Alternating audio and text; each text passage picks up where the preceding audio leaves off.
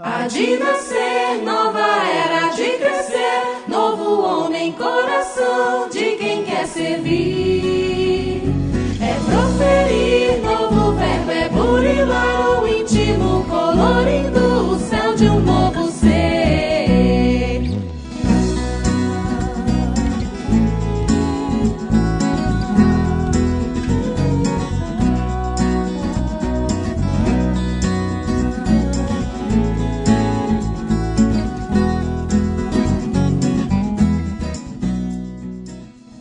Pessoal, estamos iniciando mais um episódio do Pode Ser. Aqui é Thiago Franklin e ide vós também para a vinha e recebereis o que é justo.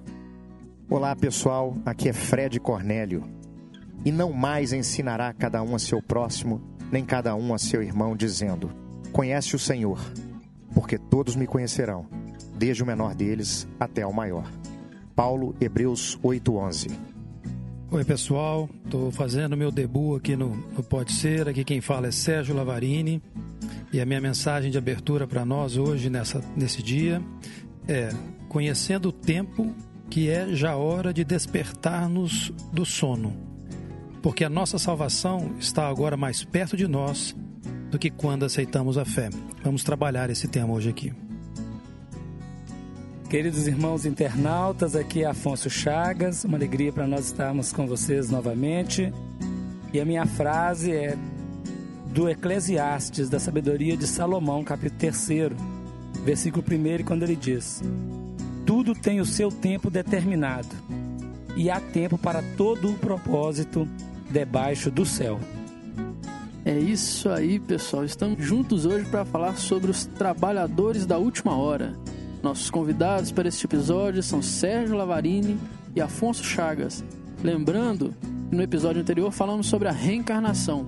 Sendo assim, vamos para mais uma leitura de e-mails e recados do Pode Ser.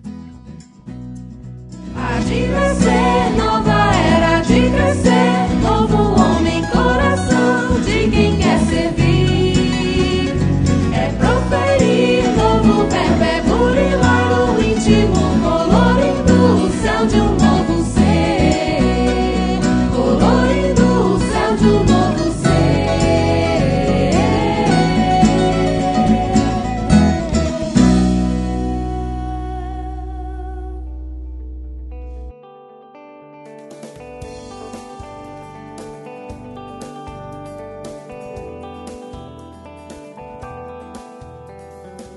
Aí, pessoal, hoje nós vamos fazer uma leitura de e-mail diferente. Nós vamos fazer participação de todos que estão aqui nesse episódio: o Afonso, o Sérgio, o Fredinho. Que vão se apresentar daqui a pouco, né, Tiago? É, daqui a pouco vocês vão poder ouvi-los no estudo maravilhoso. É, para quem não sabe, nós fazemos a gravação de e-mails depois que a gente grava o episódio. Então nós estamos aqui impregnados de amor e boas vibrações e vamos é, passar isso um pouquinho para vocês, né? Nós recebemos aqui um e-mail do Michel Constantino, ele de Belo Horizonte, Minas Gerais. Olá pessoal, antes de qualquer coisa queria parabenizar muitíssimo o ideal. Acompanho desde o primeiro e a consciência cristã está mudando todos os meus conceitos. Já escutei umas três vezes. A edição dos episódios também é muito boa. Às vezes fico observando as músicas de fundo, tem música clássica, tem música espírita. Acho que tem até o Akiti, se não me engano, adoro.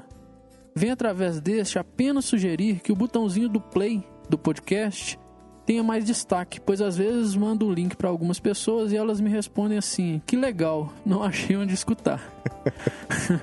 Sei lá, às vezes eu coloque assim um escute aqui, alguma coisa assim, e no mais parabéns para vocês.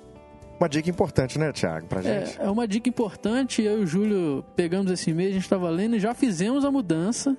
Podem olhar lá que agora nós colocamos mais em cima, tá mais destacado. Realmente é aquilo que a gente falou. A gente precisa da resposta de vocês para que a gente faça as modificações necessárias, para que a coisa fique mais confortável para quem estiver desenvolvendo o trabalho junto com a gente.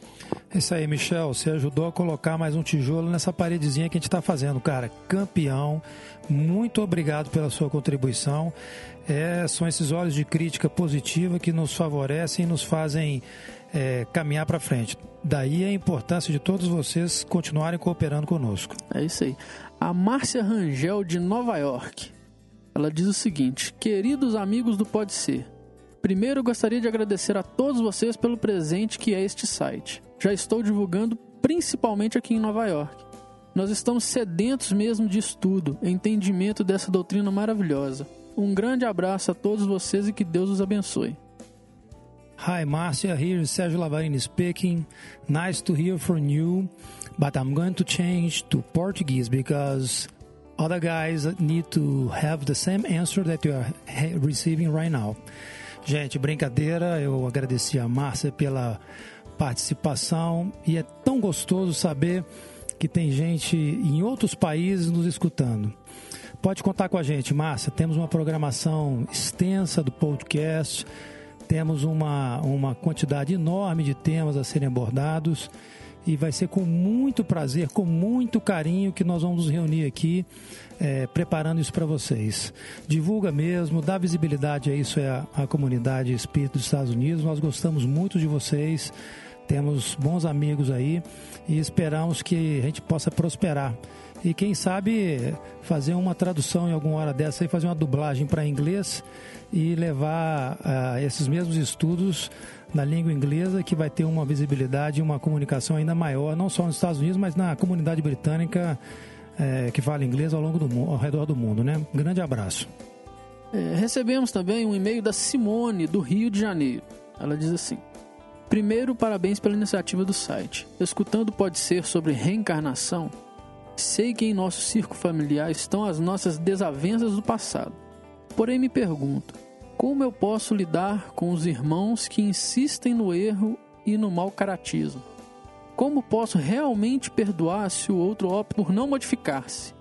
Como lidar com o remorso e a culpa que sinto por não conseguir perdoar? Como espírita, sei que devo fazer, mas digo sempre que estou anos-luz de distância de Chico Xavier e que dirá de Jesus.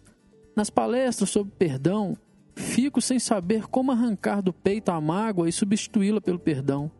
Na teoria parece tão fácil, sinto uma sensação de fracasso inevitável. E aí, gente, o que, que a gente pode passar para companheira que ouviu o episódio da reencarnação e ficou com essa pulga atrás da orelha? Ô Simone, muita paz no seu coração. Suas questões representam as questões de todos nós, espíritos ainda comprometidos que estamos buscando compreender a vida. Mas à medida em que observamos a sua escrita, os conflitos, nós começamos a refletir que, primeiramente, o perdão deve ser oferecido para nós mesmos. O auto-perdão. Nós, quando reconhecermos em nós o valor de, do perdão, do auto-perdão para a renovação da experiência, nós ofereceremos para o outro. E ainda também nós achamos que perdão não é isentar a falta do nosso irmão, nem a nossa. Perdoar é desvincular do mal, do erro, das questões mais difíceis. Perdoar é oferecer chance de ver de uma forma diferente aquela cena. Às vezes nós queremos que o nosso irmão se transforme imediatamente, mas quem sabe a transformação primeira seja a nossa, num olhar diferente, no olhar daquela pessoa, não com o olhar da crítica, mas com o olhar fraternal de um nosso irmão de caminhada. Quem sabe quando nós temos essa dificuldade de, de visualizar num companheiro nosso ou escolhas, decisões e ficamos em conflito, quem sabe o perdão não seria então permitir que ele viva a experiência e que se trouxer dor, nós estejamos ali naquela hora prontos para poder oferecer o abraço. Você diz que está anos luz. Não, nós estamos perto. Nós podemos fazer diferente. Então você não está anos luz de Chico Xavier, nem de Jesus. Somos irmãos de caminhada. Claro que nós sabemos da distância evolutiva, mas você tem condição verdadeira de poder amparar com seu sorriso, com sua alegria, com a sua fraternidade, quem caminha com você, sem exigir que o outro pense como você. Nós achamos assim, tá? Ô Simone, tem mais uma coisinha também que a gente gostaria de dizer, que é o seguinte. Jesus disse assim: Aquele que tiver a fé do tamanho de um grão de mostarda, poderá dizer para essa montanha se arredar, e ela se arredará. A fé do tamanho de um grão de mostarda é a, a fé de um simples movimento. Um simples movimento de perdão diário, o perdão com um colega de trabalho, o perdão uma pessoa que entra na frente da fila. Né? O exercício do perdão nas pequenas coisas irá fortalecer em você, aos, aos poucos, a condição dos grandes lances de perdão. Então é assim que a nossa transformação acontece, através dos pequenos exercícios. Né? Agora, não podemos também esquecer que para que a gente consiga é, realizar transformações substanciais dentro de nós, é necessário a gente se fortalecer com um pensamento elevado, ou seja, enriquecer o entendimento para que o padrão de pensamento cristão possa penetrar em nós. Porque sentir a raiva, sentir a angústia, isso é natural e nós estamos nessa condição. Só que nesse momento nós não podemos entregar os nossos sentimentos aos nossos pensamentos padrões, que não são cristãos. Então nós precisamos nos valer desse momento do entendimento cristão para dirigir aquilo que nós sentimos. Esse é um exercício. Né? E, um, e um outro ponto, ou seja, nós falamos com você sobre o exercício do perdão, falamos com você sobre a importância de buscar através do estudo, do entendimento, né, um, um novo pensamento e precisamos orar e pedir a Deus para nos ajudar. Que a prece ela é, ela tem um poder incrível, né? Agora precisamos orar continuamente com um foco específico nesse, nessa necessidade. Né? Faça isso, experimente isso uma semana e depois semana para gente aqui, né? Que nós sabemos que o resultado disso vai acontecer dentro de você, mas é necessário percorrer esse caminho com perseverança e até o fim. Que Deus te abençoe. Nós estaremos aqui impressos por você também, pode ter certeza, tá bom? É isso aí, Simone. E fico com mais um episódio maravilhoso que vem para vocês.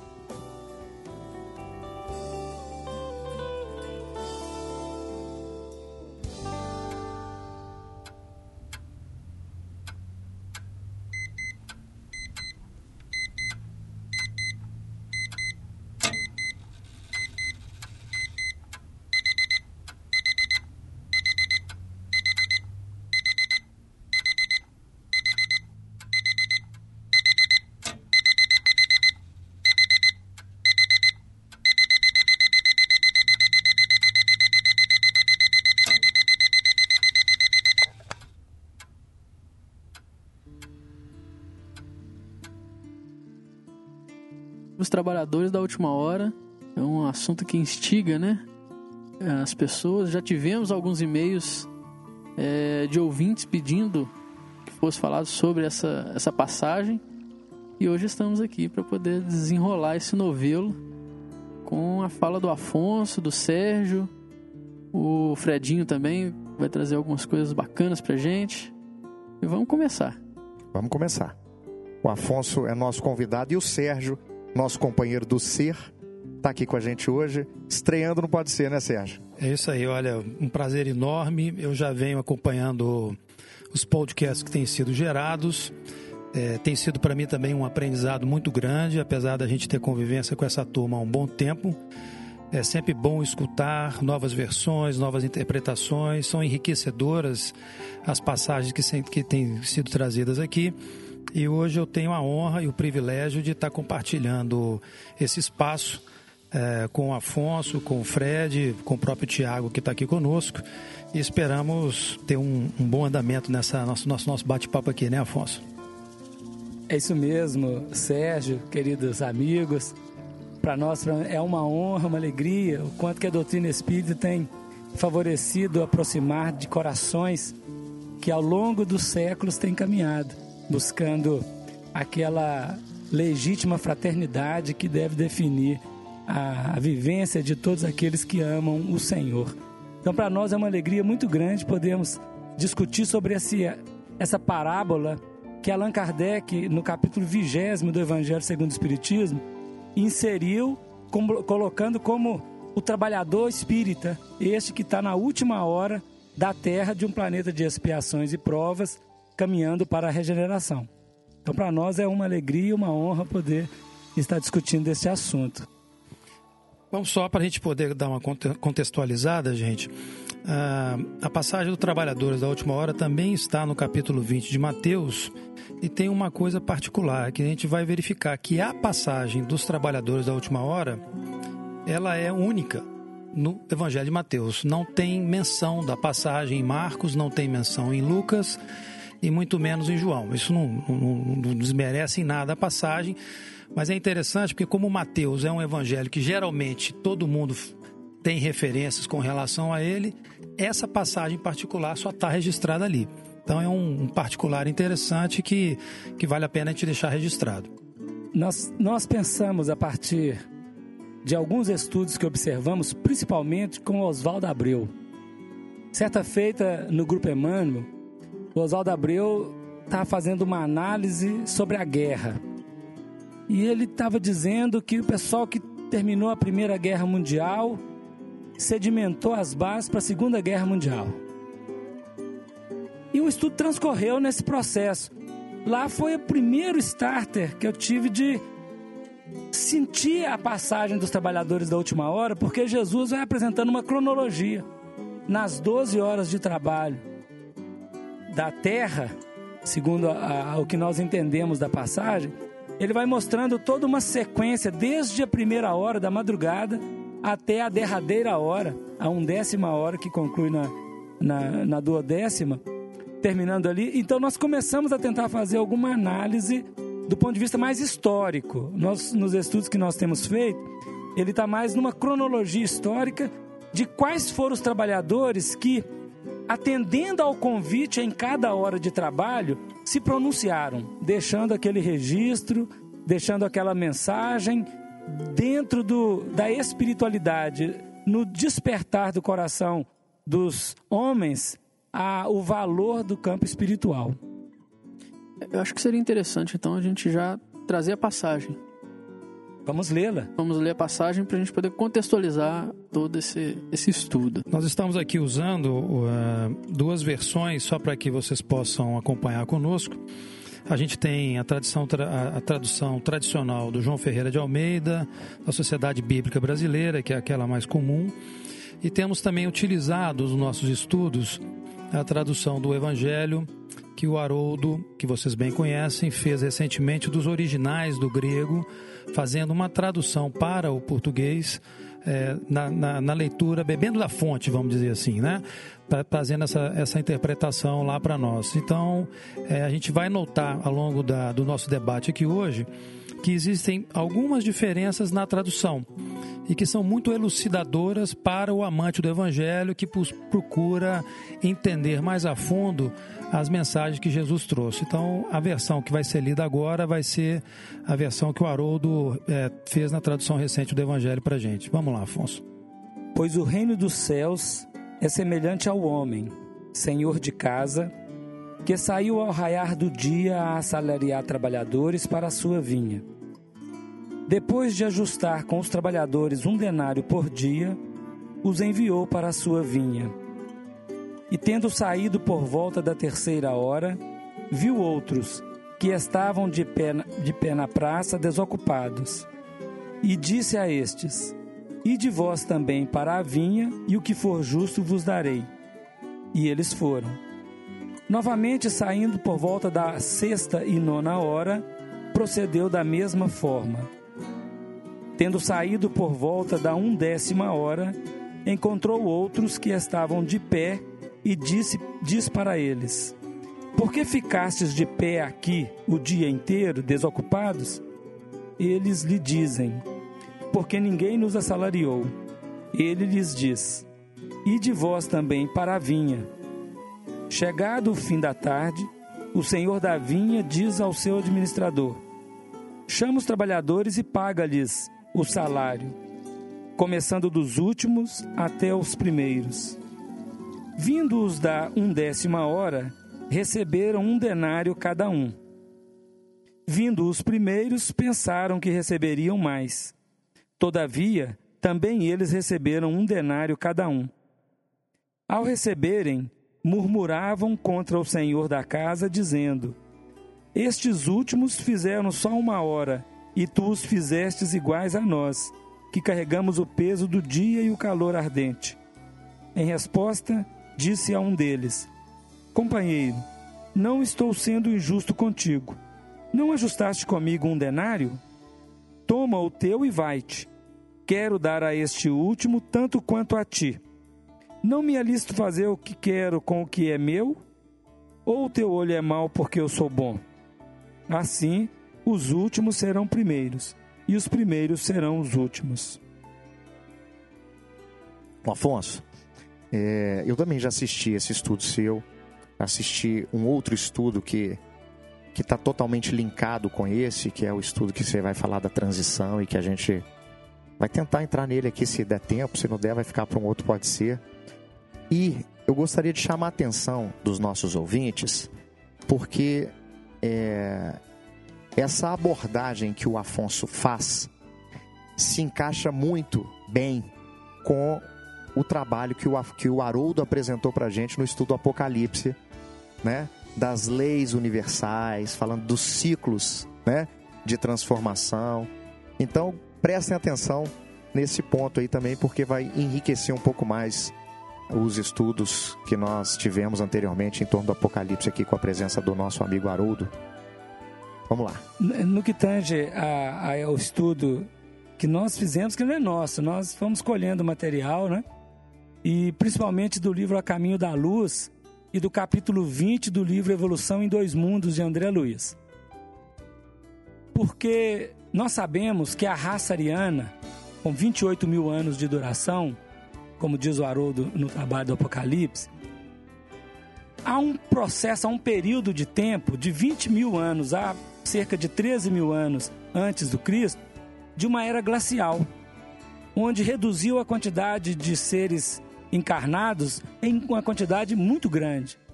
E de 14 mil anos para cá, 13 mil anos para cá, é que estes agrupamentos começaram a se formar. E Emmanuel dá uma, uma dica no livro A Caminho da Luz, e André Luiz também no Evolução em Dois Mundos, sobre a China milenária. Antes que se organizassem os, os povos capelinos, a China milenária, de espíritos aqui da Terra, dos chamados autóctones, eles já estavam organizados mas vários mensageiros de Jesus nasceram lá. Então, apesar do historiador humano apontar o Forri tendo vivido 3 mil anos an antes do Cristo, nós vamos depender então por isso que ele está muito antes dos 3 mil anos. E nós colocamos aqui no nosso cerca de 8 mil anos antes do Cristo. A presença dele com os registros dos trigramas duplos que formam o Xing. Então nós achamos a partir daí um ponto de referência para começar a análise e dessa primeira hora, do raiar do dia. Explica para gente, é, primeiro essa questão do horário, né? Porque há, há, uma simbologia dentro de uma realidade cultural, de uma, de uma metodologia de medir a hora do tempo, né? O tempo naquele momento é, do contexto de Jesus. É, nós vamos fazer o seguinte: o, o povo judeu considerava o dia começando às 6 horas da manhã né? e terminando às 18 horas. Então, Jesus vai contextualizar a história num dia de trabalho, por isso que fala de madrugada, até o final do dia. E nós pensando neste processo, por isso que nem fizemos uma análise do Homem Sapiens, do Sapiens Sapiens, bem antigos, nós já buscamos essa segunda metade da, da raça ariana, que já vai de 12 mil anos, 14 mil anos para cá, sem maiores aprofundamentos no 12 ou 14 mil e fomos entendendo que aí a hora ela não tem uma cronologia exata. Né? Na medida em que fomos fazendo o estudo, só a última hora é que nós temos como medi-lo como uma cronologia bem exata, podendo fazer até uma divisão. Né? As outras, elas estão mais ou menos, porque depende do ponto de referência que nós estamos trabalhando. Agora, Afonso, talvez fosse bacana, até porque como você está citando o caminho da luz, a gente dá uma, uma breve noção para os nossos ouvintes das quatro raças. Você está falando da raça ariana, mas talvez é, tenham pessoas que não, não conheçam aqui é, na profundidade as características. E nós sabemos que a vinda dos, dos capelinos, né, dos exilados de capela para o nosso orbe, ela foi subdividida em quatro grandes grupos. Né? É, talvez o menor deles em quantidade, sendo os hebreus, os, os israelitas, né, em quantidade de pessoas, mas quatro vertentes com as suas é, qualidades, com as suas características muito bem definidas e que tiveram um papel importante na estruturação da, do desenvolvimento do ser humano. E cada uma cumprindo esse papel. Você citou os arianos, mas eu gostaria também que você fizesse uma, uma rápida menção para os nossos ouvintes aqui da, desses outros três grupos que eu vou deixar você falar e, e vai comentar para as pessoas, que eu acho que enriquece um pouco o nosso debate também. Emmanuel sintetiza dos, nos exilados da capela quatro grandes focos né, de, do desenvolvimento da experiência destes exilados capelinos aqui na Terra, junto ao autóctone. Então, dentro da, da, da era ariana, um dos povos é o povo ariano, esse que você citou, que inclusive ele é uma ramificação de um outro grupo que é o grupo dos hindus. Eles saem da Índia para povoar aquilo que seria chamado depois de Europa. São os indo-europeus. É, os indo-europeus.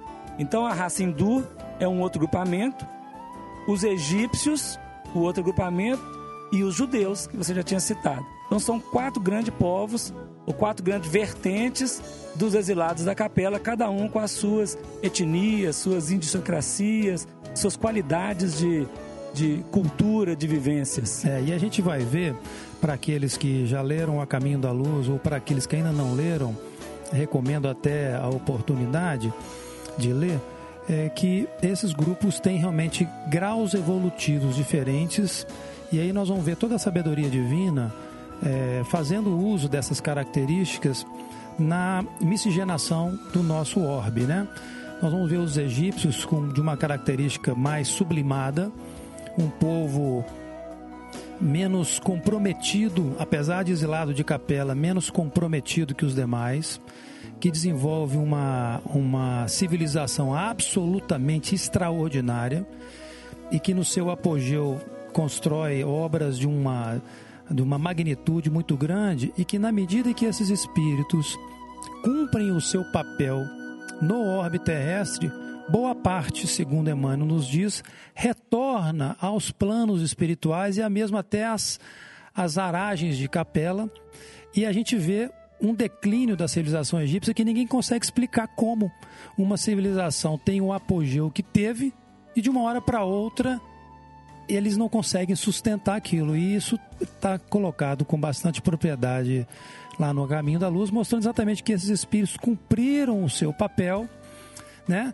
abrindo aqui toda uma parte de espiritualidade e de rituais que foram compartilhados com a nação dos egípcios naquela época, mas aqueles espíritos mais representatividade retornam à capela, alguns até ficam, mas boa parte deles retornam e a civilização deixa de ter o seu o seu valor.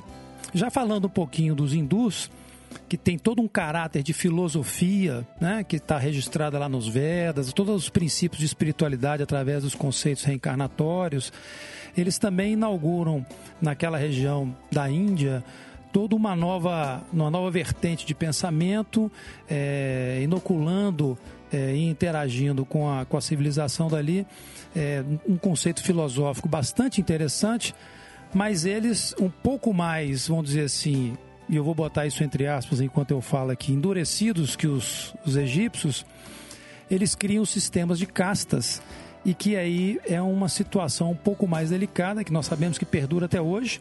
Né?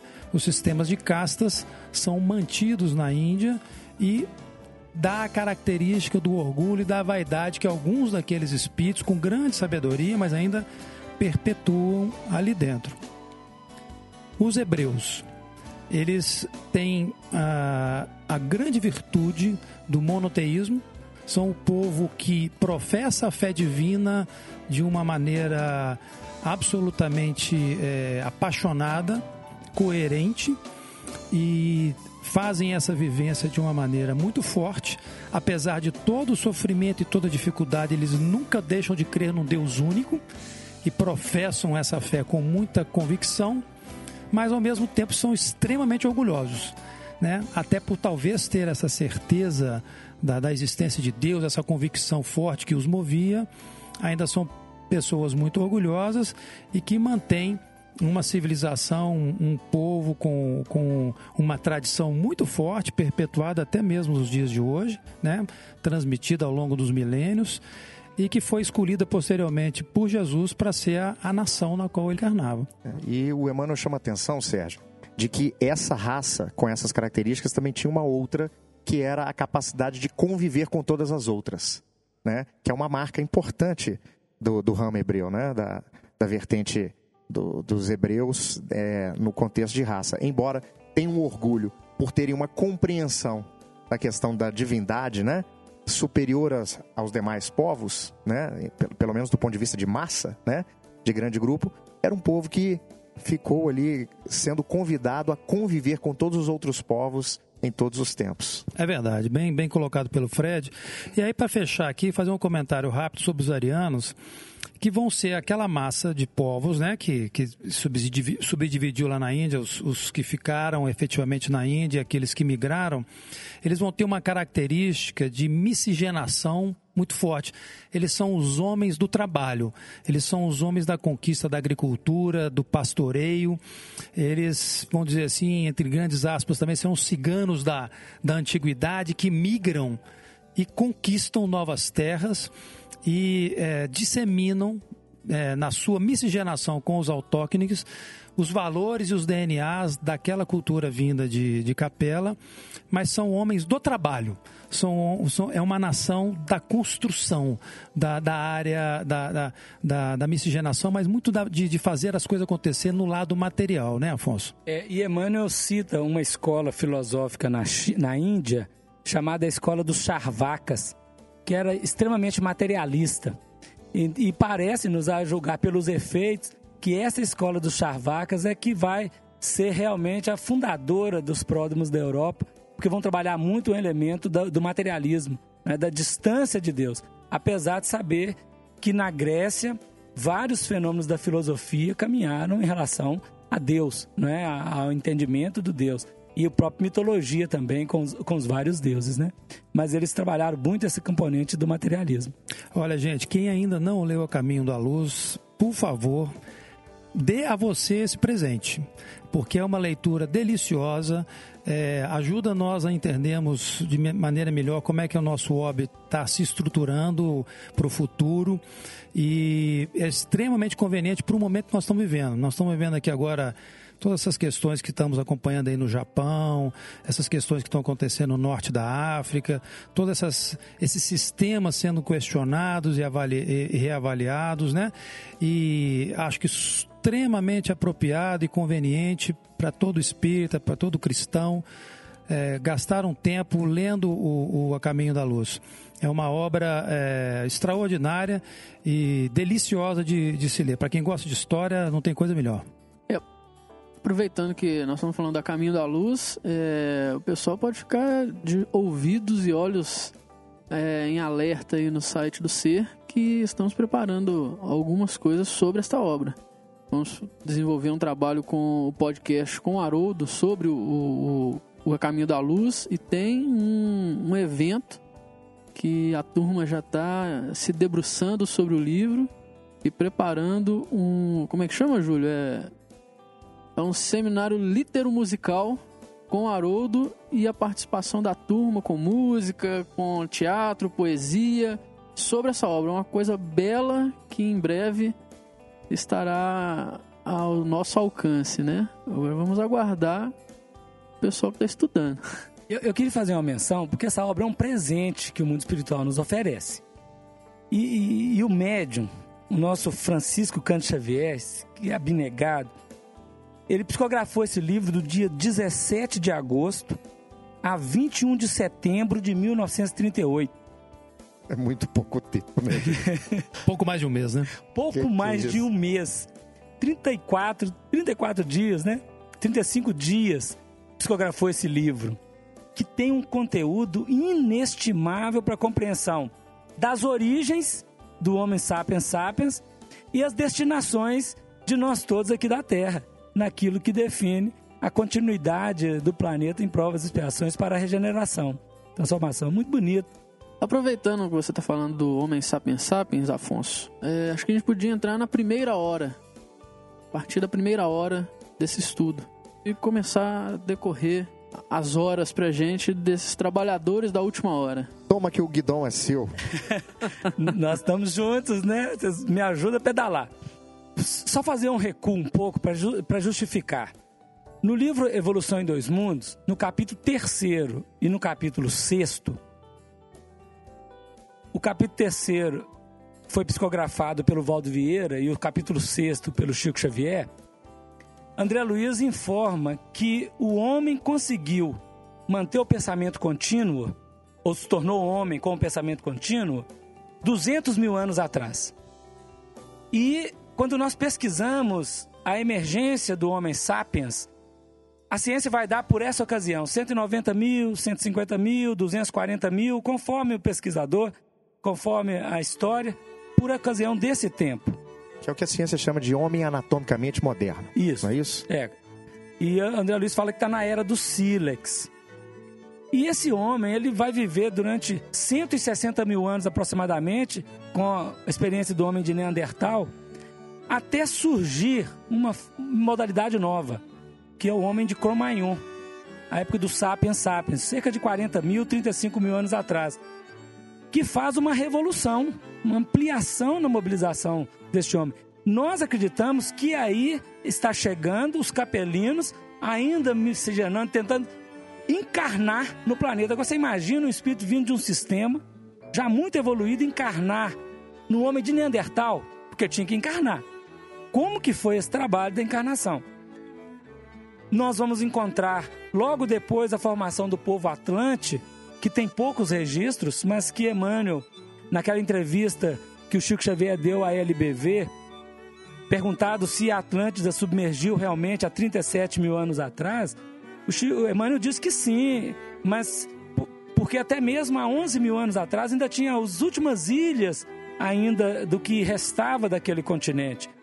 Esse povo atlântico parece que tem um grupamento dos capelinos muito grande, mas que termina com, o, com a submersão da, do continente para dar surgimento, então, ao que nós chamamos de da era do, da raça ariana, como um todo, né, que veio de capela.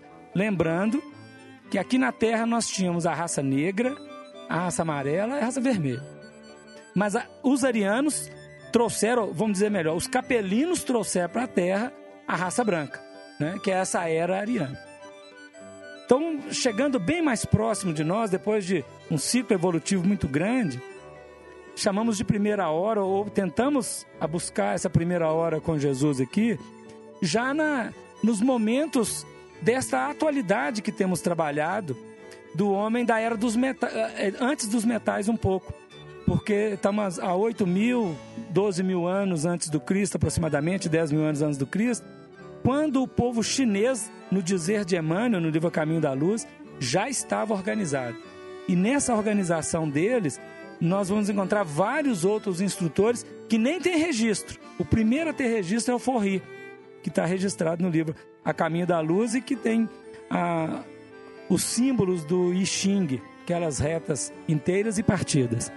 E como o convite é ir para a vinha para trabalhar, nós entendemos então o seguinte: a mensagem divina precisava ser vertida do alto para a terra e precisava de canais daqueles componentes que chamamos em doutrina espírita de médiums para conseguir materializar ou corporificar na Terra em forma de, de símbolos, de sinais, em forma de literatura, de texto, o pensamento do alto, o pensamento do Cristo.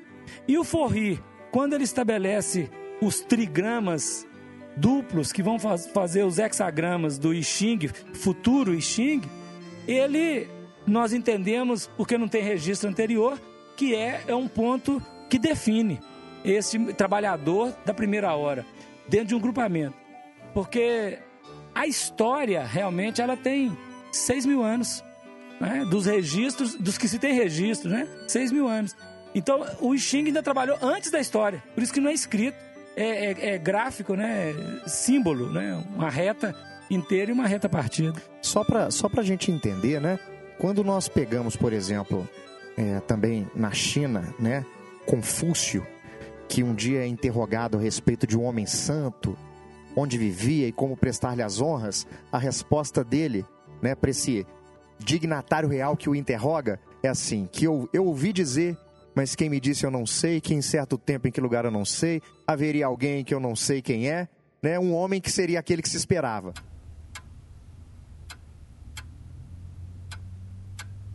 Interessante, Afonso, isso que você fa falou, porque lá no A Caminho da Luz também está tá registrado e é interessante ver como é que essas sequências acontecem, né?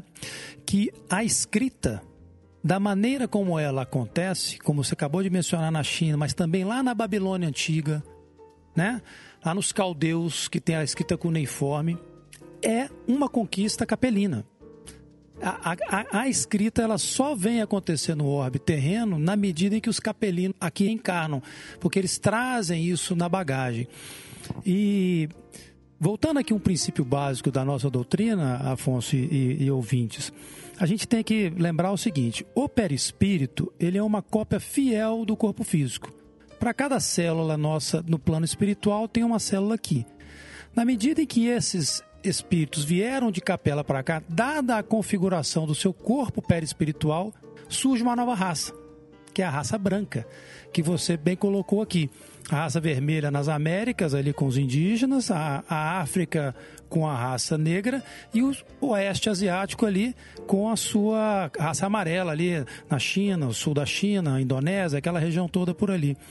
E aí nós vamos entrar aqui um novo componente perispiritual, uma nova organização espiritual desses capelinos a impactar o DNA que já existia, gerando uma nova configuração que é o que você falou, o homem de Cromagno, e a, começa os rudimentos da escrita a surgir, os desenhos nas, nas paredes das, das, das cavernas, as primeiras manifestações artísticas que esse povo vem a introduzir aqui para nós. Né? Eles vão deter a tecnologia do fogo. Antes disso, não tinha a, de, a tecnologia de como produzir o fogo. Era só quando caía um raio numa árvore qualquer que pegava fogo, eles preservavam quem estava aqui. E eles vão aprender a deter a tecnologia do fogo, produzir o fogo. E aí, voltando para a nossa parábola, né, no primeiro versículo lá que o Afonso leu para a gente, fala o seguinte: Porque o reino dos céus é semelhante a um homem, pai de família, que saiu de madrugada a assalariar trabalhadores. Aí nós vemos uma coisa fantástica aqui da, da bondade divina, que é o seguinte: Deus teria poder para fazer as coisas acontecer? Sim. Mas ele vai a campo né? Jesus, aqui como emissário divino, vai a campo buscar recursos. Ele não impõe. Ele olha para o orbe e fala: quem são aqueles que estão preparados para que o trabalho aconteça? Né? E naquele momento, como você bem colocou, a China estava organizada.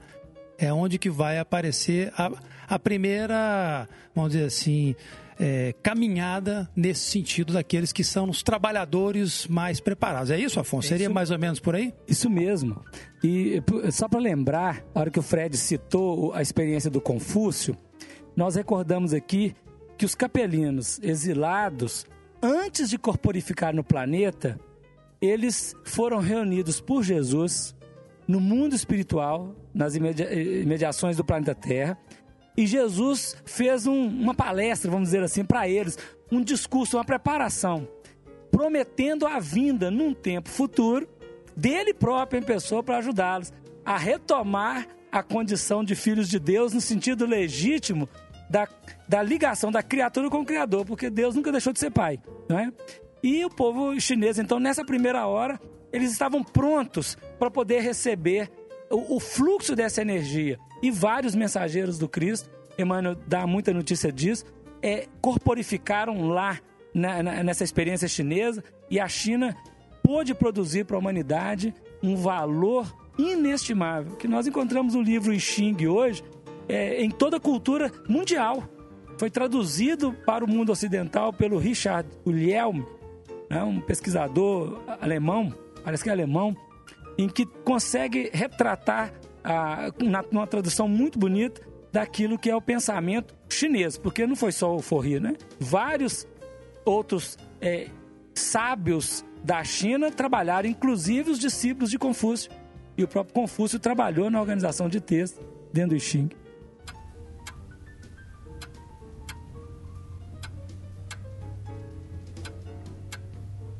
Então, dado isso, na sequência e saindo perto da hora terceira, viu outros que estavam ociosos na praça e disse-lhes: Ide vós também para a via e dar-vos-ei o que for justo. E eles foram. Agora, essa tradução que nós lemos aqui é a do João Ferreira de Almeida. Que, eh, comparando com a, a que o Haroldo fez, nós encontramos a diferença aqui entre o termo ocioso e desocupado. Ou seja, fala para nós isso aqui, o que, que você pode pensar disso? É, é, é, Afonso, isso é muito interessante porque para nós que somos é, amantes, vamos dizer assim, do estudo do miudinho e que a gente vai no detalhe do versículo, é, a obra do Haroldo, a tradução do Haroldo, ela é de um valor muito inestimável para nós, porque a- a- essa tradução aqui ela é do século XV, né, mais ou menos. João Ferreira de Almeida, ali 1500, 1600, por ali. É uma versão útil, extremamente útil, mas a, a, a oportunidade que o Haroldo teve de ter acesso ao, ao grego original, no qual foram escritos os evangelhos, e debruçar sobre ele na língua portuguesa e trazer, tem essa diferença. Exatamente esse versículo que o Afonso acabou de ler para a gente. A palavra na tradução que o Haroldo nos traz é desocupado. E tem uma outra coisa que tem nesse versículo, Afonso, muito interessante, que eles estavam de pé. De pé. E aqui não tem essa citação. A criatura que está de pé, ela não está sentada, ela não está imóvel, ela está pronto. A pessoa que está de pé, ela está ali, está, está preparada. Está ela, alerta, Ela né? não está acomodada. não está acomodado, ela não está numa situação de, de- de sentado, não está deitado, ele está de pé, ele está pronto para andar, ele está pronto para caminhar, ele está pronto para pular, ele está pronto. Ele tá alerta. E está alerta, exatamente, Tiago, ele está alerta. Então, duas ressalvas. Uma que, é, que o trabalhador está de pé, a outra é que ele é um desocupado. A, a palavra desocupado dá para nós a sensação seguinte: não foi dada à pessoa alguma coisa para fazer. né? que é diferente da ociosidade, que passa para nós a ideia de que existe uma certa conivência com o estado de, de, de, de mobilidade. Então, essa colocação de estar desocupado e de pé mostra que esses trabalhadores, na verdade, estavam prontos para o trabalho. O que faltava para eles era o convite. E esse convite o senhor da vinha o faz e, de pronto, eles, eles aderem à oportunidade e vão à vinha. Né? Que é para nós, cabe para nós essa reflexão. O, o Afonso vai fazer uma analogia muito interessante com o tempo, mas eu, eu coloco para nossa reflexão é o seguinte: em que hora estamos nós? E se estamos de pé ou não? E se estamos desocupados ou não? Que é uma reflexão que cabe para todos nós, né? Começou a apertar a gente aqui, Afonso. Não é mesmo? Já começou a nos A gente apertar. tá querendo fazer história que já tá puxando pro nosso lado, né? E nós como estamos, né? É verdade. Desperta Essa é uma reflexão dorme. que nós temos que fazer, né? Sempre, né? Sempre. Sempre, sempre. Mas quem são os trabalhadores da terceira, da sexta hora, Afonso? Como é que você vê isso pra gente aí? Pois é, aí nós começamos a fazer uma análise que logo após a China, então fomos encontrar no livro A Caminho da Luz, eu vou até ler, são um pequenininho texto, da página 53, no item As Castas, quando ele está falando da família hindu. Emmanuel descreve assim: Vyasa foi instrumento das lições do Cristo seis mil anos antes do Evangelho, cuja epopeia, em seus mínimos detalhes, foi prevista pelos iniciados hindus, alguns milênios antes da organização da Palestina. Então, nós, a partir daqui, nós achamos que mais ou menos 4 mil anos antes do Cristo, ou seja, 6 mil anos atrás, nós encontramos este agrupamento hindu sendo o ponto de referência da raça adâmica aqui na Terra, dos capelinos aqui na Terra, enquanto grupamento. E a partir dali, nessa terceira hora, nós localizamos todos eles, tanto os hindus, os egípcios, os hebreus e os arianos, porque é um, um- período muito grande e uma produção coletiva de enorme valor espiritual. Nós encontramos esse instrutor Vyasa, vamos encontrar o livro Mahabharata, que é semelhante à Bíblia, que tem um, um livro lá dentro que é muito conhecido, que é o Bhagavad Gita, onde Krishna dialoga com Arjuna, representando Krishna, o, o Cristo interno, o eu sou, a centelha divina, e Arjuna representando o ego humano, a personalidade, a experiência na evolução. E são diálogos de um primor que nos ajuda a refletir muito nesse trabalho da evolução. Os egípcios, como o Sérgio já lembrou, produzindo para nós as pirâmides, logo já no apogeu da civilização, mas deixando um registro a partir de três estrelas no céu. Eles constroem três pirâmides, de onde que vieram os blocos de pedra para a construção das pirâmides. Né? E organiza ali, vários estudiosos descobriram elementos dentro da, da, daquilo que define a exterioridade das pirâmides, mas parece que interiormente ela tem ainda segredos muito grandes para serem revelados para a humanidade. E o povo ariano, que também há cerca de 10 mil anos atrás, 7 mil, 8, 9 mil anos atrás, vão começar a formar as civilizações ou as etnias dentro da Europa. Então, esses quatro grandes povos, nós achamos que eles, eles representam os trabalhadores da, dessa terceira hora, que localizamos aqui cerca de 6 mil anos, é, 4 mil anos antes do Cristo, 6 mil anos atrás aproximadamente, dando esse fundamento. E um registro dentro disso é que houve um rei na Mesopotâmia chamado Hammurabi. E o Hammurabi estabeleceu, a partir de elementos intuitivos, uns códigos, chamado Código de Hammurabi. Mandou escrever no monolito de pedra alguns códigos sustentados na lei de Italião.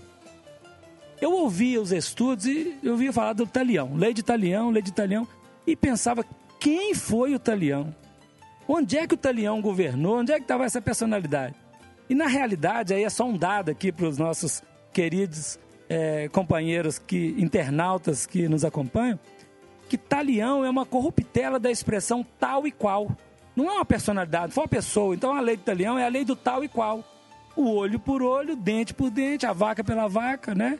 O servo pelo servo. Era assim que era estruturado. Então, antes de Moisés estabelecer as leis civis sustentadas também na lei de Italião, Hammurabi já tinha feito isso na Mesopotâmia. Não se tem registro que Moisés tivesse conhecimento das, dos estudos do Hammurabi. Mas nós temos que pensar que o Espírito sopra onde quer, né? É verdade, Afonso, e é, e é interessante que nós vamos ver aí ao longo dos milênios, dos séculos, né? Essa, esses acontecimentos é, sendo repetidos, fixados esses padrões no psiquismo daquela, daquelas nações. É, a história sendo contada de boca em boca, pouco registro existia, mas sendo reforçada pela, pelas civilizações que ali, que ali se desenvolveram. E esses povos, como que se tocando uns aos outros, é, compartilhando conhecimentos e, e e experiências e enriquecendo culturalmente cada um deles. Nós vamos ver que os hebreus são escravizados pelos egípcios. Tem todo Moisés nasceu e, e foi educado como na, na, corte faraônica, tá certo? Então ele teve acesso àquela filosofia, todos aqueles conhecimentos e um propósito há por detrás disso. Na medida em que depois ele rompe com aquilo, se volta ao seu povo e faz uma grande jornada de, de grande exemplificação e, e, e, e vivência para aquele povo. Né? Então, é, nós vamos ver que o, o, o, nosso orbe, o nosso planeta, ele é conduzido dentro de uma evolução, aprimorando-se ao longo dos séculos os conhecimentos através dessas diversas experiências compartilhadas entre esses povos, né? E aí nós vamos ver que realmente o conhecimento, a, a filosofia, a ciência daquela região, naquela época, ela, ela fica vinculada a essa região no entorno do Mediterrâneo, naquela região ali no entorno do Mediterrâneo, enquanto que os arianos continuam a sua progressão e sua conquista de terrenos lá para o norte da Europa, expandindo e que depois se constituirão lá na frente nos bárbaros, né? Mas ainda assim, é, dando a expansão na, vamos dizer assim, na popularização do DNA capelino por todo o orbe, vamos dizer assim, né? Na sua mistura com os diversos povos que ali existiam e que têm cumprindo um seu papel evolutivo, né?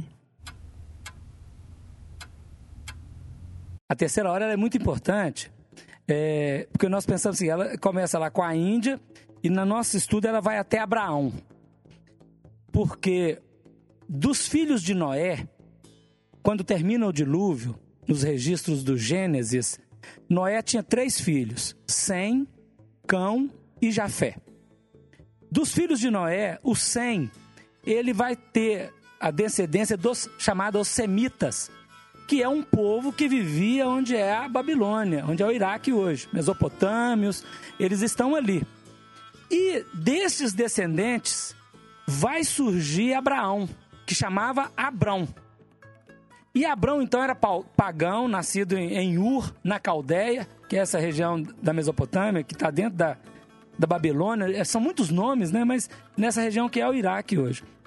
E Abraão, então Abraão ainda, ele é convidado por Deus, entendendo Deus aqui, os trabalhadores espirituais, através da mediunidade, a vir para a terra prometida, para Canaã. E ele e o sobrinho dele, a, a, o Ló, a esposa de Ló, a família, vêm para Canaã. Por isso ele é chamado hebreu. Ele atravessa o rio. A palavra hebreu significa aquele que atravessa o rio dentro dos conhecimentos que nós temos até agora do dicionário bíblico. Então, é, aí começa a constituir o povo hebreu. Neste momento, Abraão, ele é, é como se fosse o término da, dessa terceira, terceira, quarta e quinta hora, não é? Porque ela vai até a quinta, depois começa na sexta hora, um outro ciclo evolutivo. Este ponto aqui é muito importante, porque depois que a China fez o trabalho dela de fixação os outros povos, esses quatro grandes povos, eles vão estabelecer as bases, como o Sérgio lembrou aqui, em redor do Mediterrâneo, no, na, no o Egito, lá na África e a Europa, para que a partir dali trabalhadores outros pudessem, na outra hora, já na sexta hora, mas nessa terceira hora nós ainda temos alguns elementos importantes a serem discutidos aqui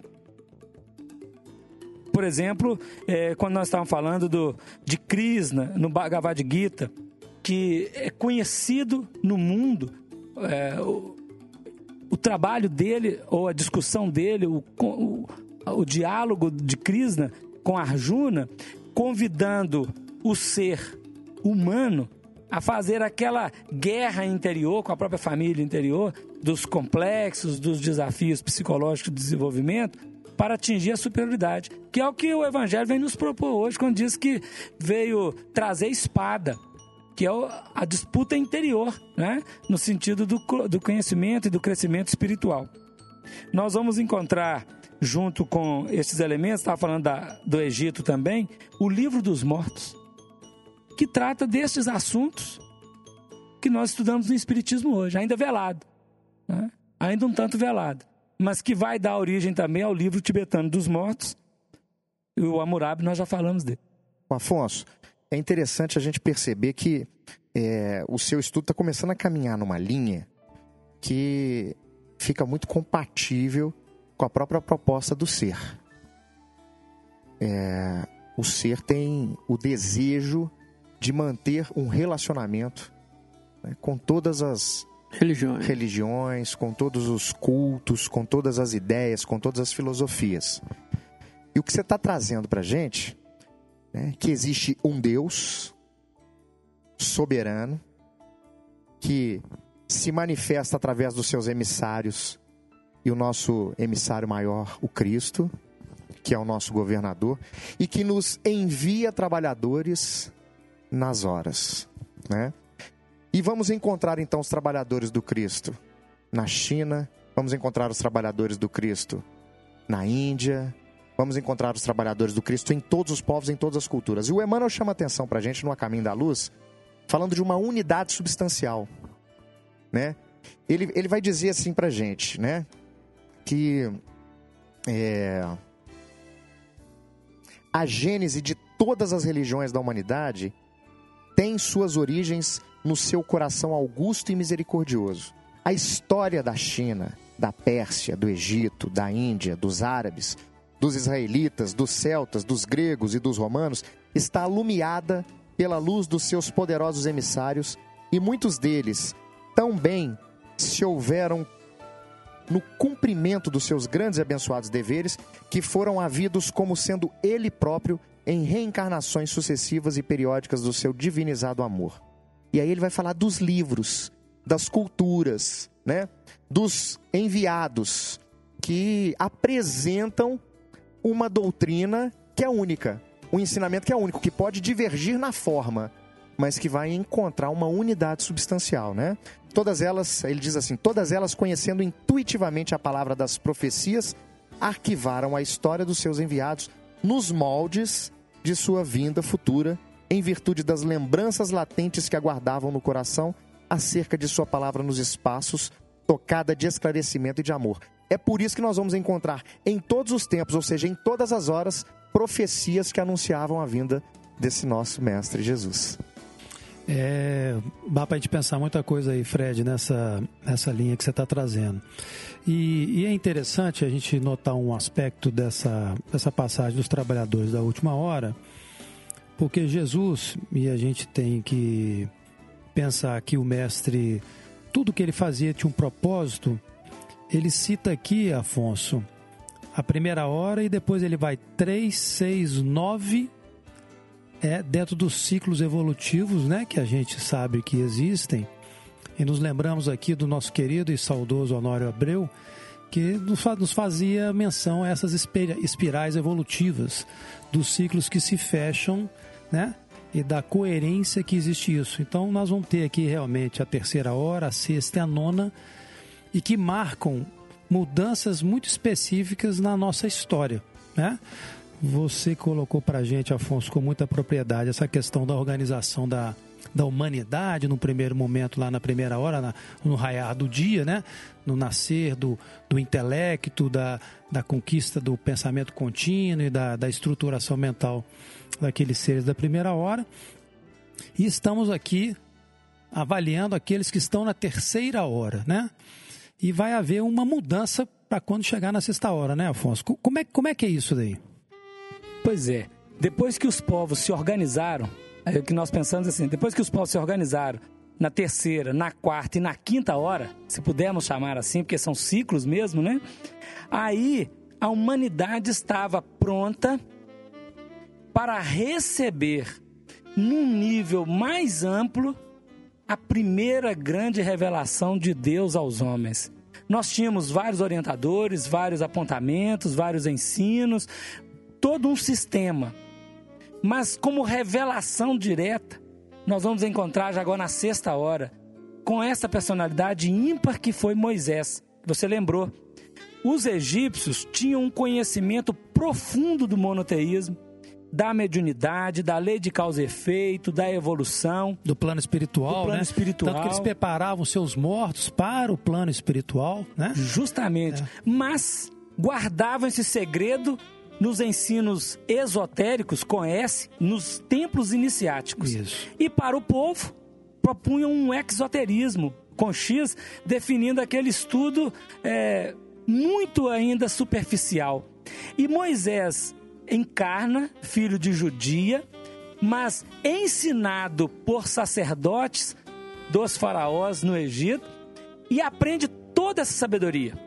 E tem uma missão retirar o povo do Egito, o povo hebreu que estava sub, é, submetido no Egito depois de 400 anos, trazê-los para novamente para Canaã, onde Abraão tinha habitado antes, e, mas principalmente revelar, fixar o monoteísmo na mentalidade global de toda a sociedade e revelar o primeiro, a, lei de Deus no seu primeiro aspecto, que nós estudamos aqui, o Haroldo está fazendo esse trabalho para nós, como elemento raiz, que é aquele ponto que define né, os fundamentos para a árvore se sustentar de pé, revelando para nós a lei de justiça, o aspecto da lei de justiça, e sustentado no, no, no decálogo, que Allan Kardec retoma também no capítulo 1 do Evangelho segundo o Espiritismo. É, e, e, inaugura uma nova era para nós, né, Afonso? Ali naquele momento é, apesar de limitado entre, entre o, um povo muito pequeno, vamos dizer assim, que, ser, que seriam os hebreus, é a tangibilização para o orbe terrestre da, da lei de justiça. E fica gravado realmente, e é interessante até o lance de estar gravado em pedra, em né? pedra. Que é, que é um, tem um simbolismo muito importante por detrás disso, né?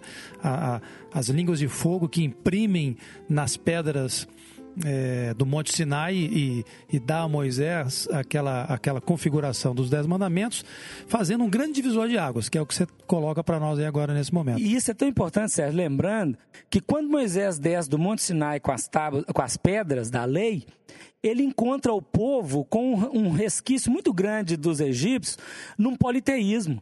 Eles construíram um bezerro de ouro e estavam adorando, porque Moisés demorou muito tempo lá no monte. O que, que Moisés fez? Ele quebrou as tábuas da pedra da lei, fez uma limpeza do grupamento ali, tendo uma atitude muito enérgica com o povo, matou muita gente naquele dia. Ele volta ao Monte Sinai, pede novamente, e é como se fosse uma, uma segunda via da lei, na, na, gravada novamente nas pedras. Ou seja, essa, a lei, o decálogo, ele constitui um marco, um divisor de águas, uma base para todos os fundamentos da justiça ou do direito a partir dali na sociedade humana. Afonso, vamos dar um tempo aqui agora e vamos trabalhar com os nossos amigos que estão nos escutando, nos ouvindo aqui, sobre o simbolismo que está por detrás disso. Uhum. Quantas e quantas vezes nós já subimos ao Monte Sinai da nossa vida, do nosso coração, e ao descermos dele nos encontramos com os nossos bezerros de ouro. Tivemos a mesma coragem, a mesma determinação que Moisés teve em quebrar as tábuas e romper com, aqueles, com aquela prática? Matamos tantos quantos foram necessários para que houvesse a higienização do nosso interior? Quantas e quantas vezes nós não conseguimos fazer isso?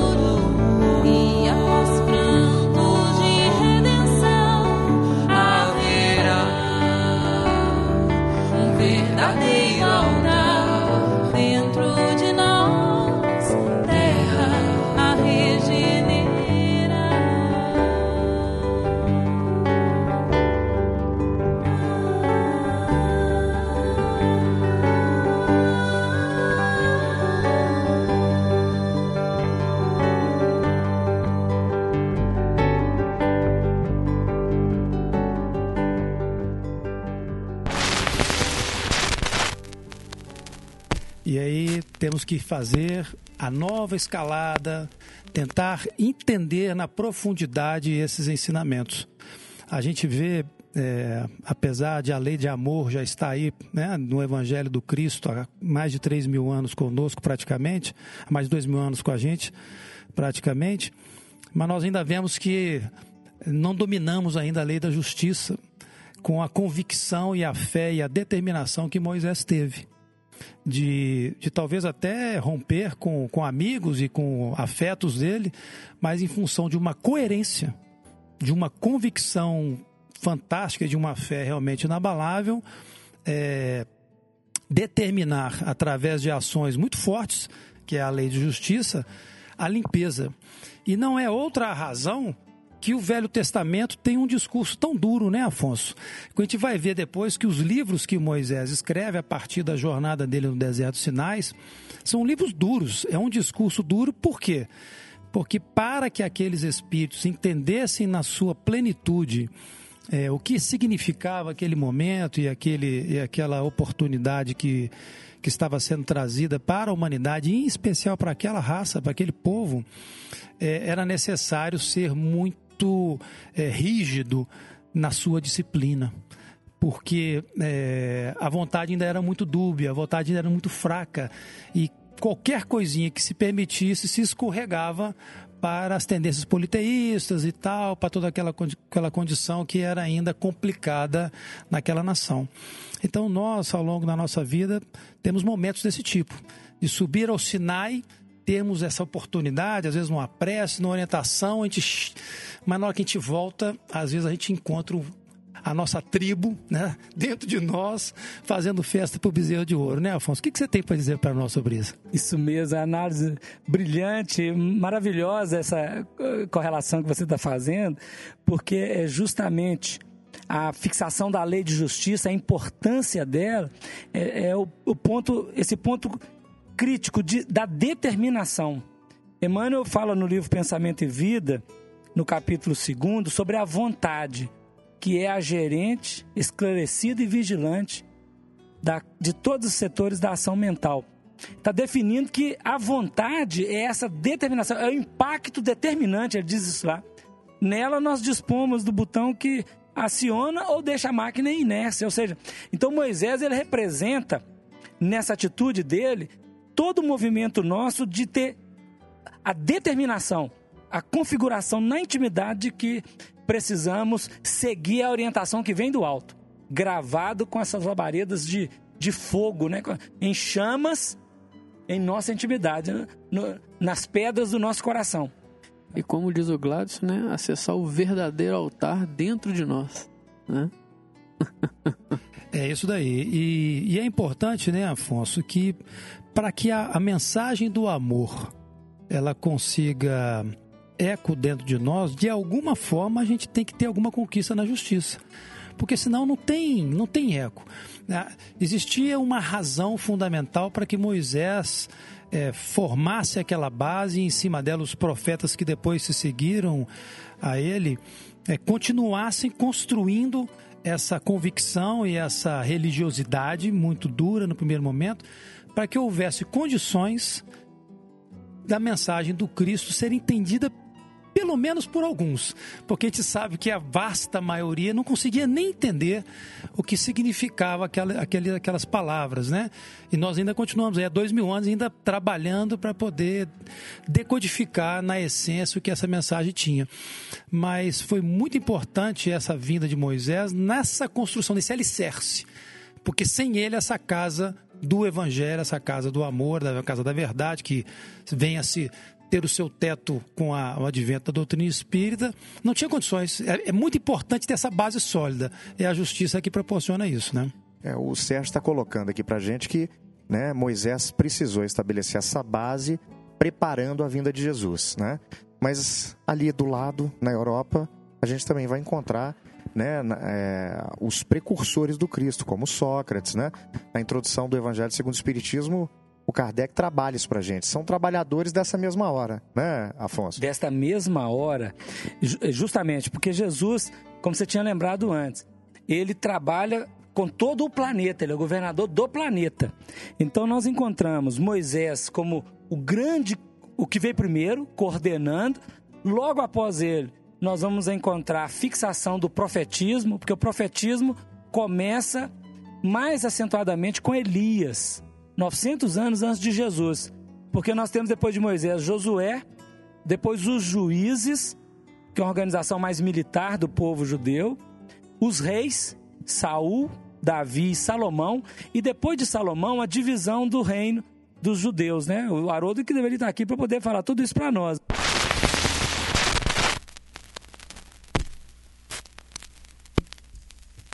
Bom, Afonso, já que você me chamou para participar desse episódio, aqui estou eu.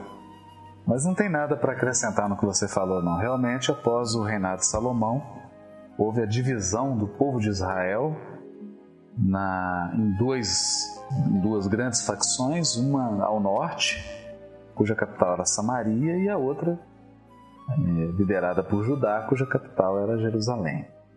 Eu só gostaria de relembrar no capítulo 7 do livro A Caminho da Luz, o Emmanuel, no item chamado monoteísmo, diz assim: O grande legislador dos hebreus trouxera a determinação de Jesus com respeito à simplificação das fórmulas iniciáticas para a compreensão geral do povo. A missão de Moisés foi tornar acessíveis ao sentimento popular as grandes lições que os demais iniciados eram compelidos a ocultar. Com isso, nós precisamos entender o papel de professor, de condutor, de pastor que Moisés exerceu junto ao povo hebreu. Ele precisou adaptar o ensino a uma metodologia, a uma pedagogia adequada ao povo com o qual ele estava lidando. Como ele veio com a missão dada pelo Cristo, que é o governador do orbe, como já foi dito, de simplificar as fórmulas iniciáticas, ele fez esse trabalho de síntese para o sentimento popular. E isso nós não podemos desprezar. Moisés estava muito à frente no que diz respeito à compreensão da lei divina, da sua própria missão, do que realmente ele pôde expressar para o povo. Para o povo, ele teve que filtrar, teve que simplificar, teve que estabelecer linhas e, em alguns momentos, ele teve que recuar. Ele apresentou uma proposta, o povo não conseguiu acompanhar, ele teve que fazer recuos. Isso é importante se frisar. E no item anterior, no próprio capítulo 7, o Emmanuel diz também o seguinte: uma perfeita conexão reúne as duas leis, que representam duas etapas diferentes do progresso humano.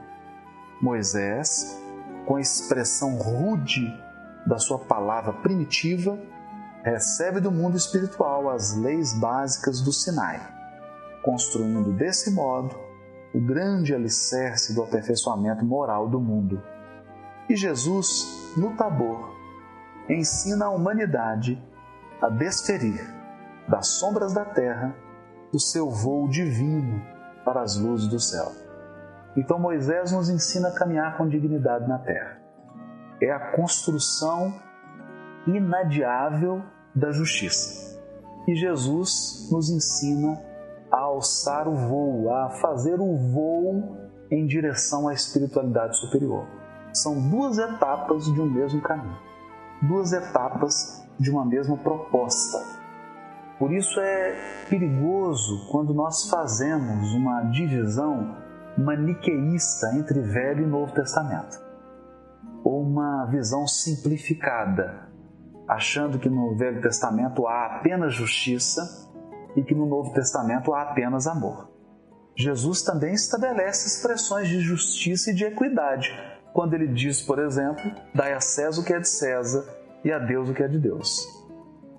Vá e não peques mais. São expressões da justiça, da palavra enérgica de Jesus. E em Moisés, nós encontramos também expressões iluminadas do amor. O primeiro mandamento da lei é um mandamento de amor. Amarás a Deus sobre todas as coisas. Eu me recordo aqui de um texto que está no capítulo 14 do livro Boa Nova. É o capítulo que fala da, do encontro de Jesus com Nicodemos. Nesse capítulo tem um determinado momento em que o apóstolo Tiago, quando Jesus estava explicando o mecanismo da reencarnação, Tiago diz assim: Senhor, compreendo agora o mecanismo do resgate, murmurou Tiago, externando a alegria do seu entendimento. Mas observe que desse modo o mundo precisará sempre do clima do escândalo e do sofrimento. Desde que o devedor, para saldar seu débito, não poderá fazê-lo sem que outro lhe tome o lugar com a mesma dívida.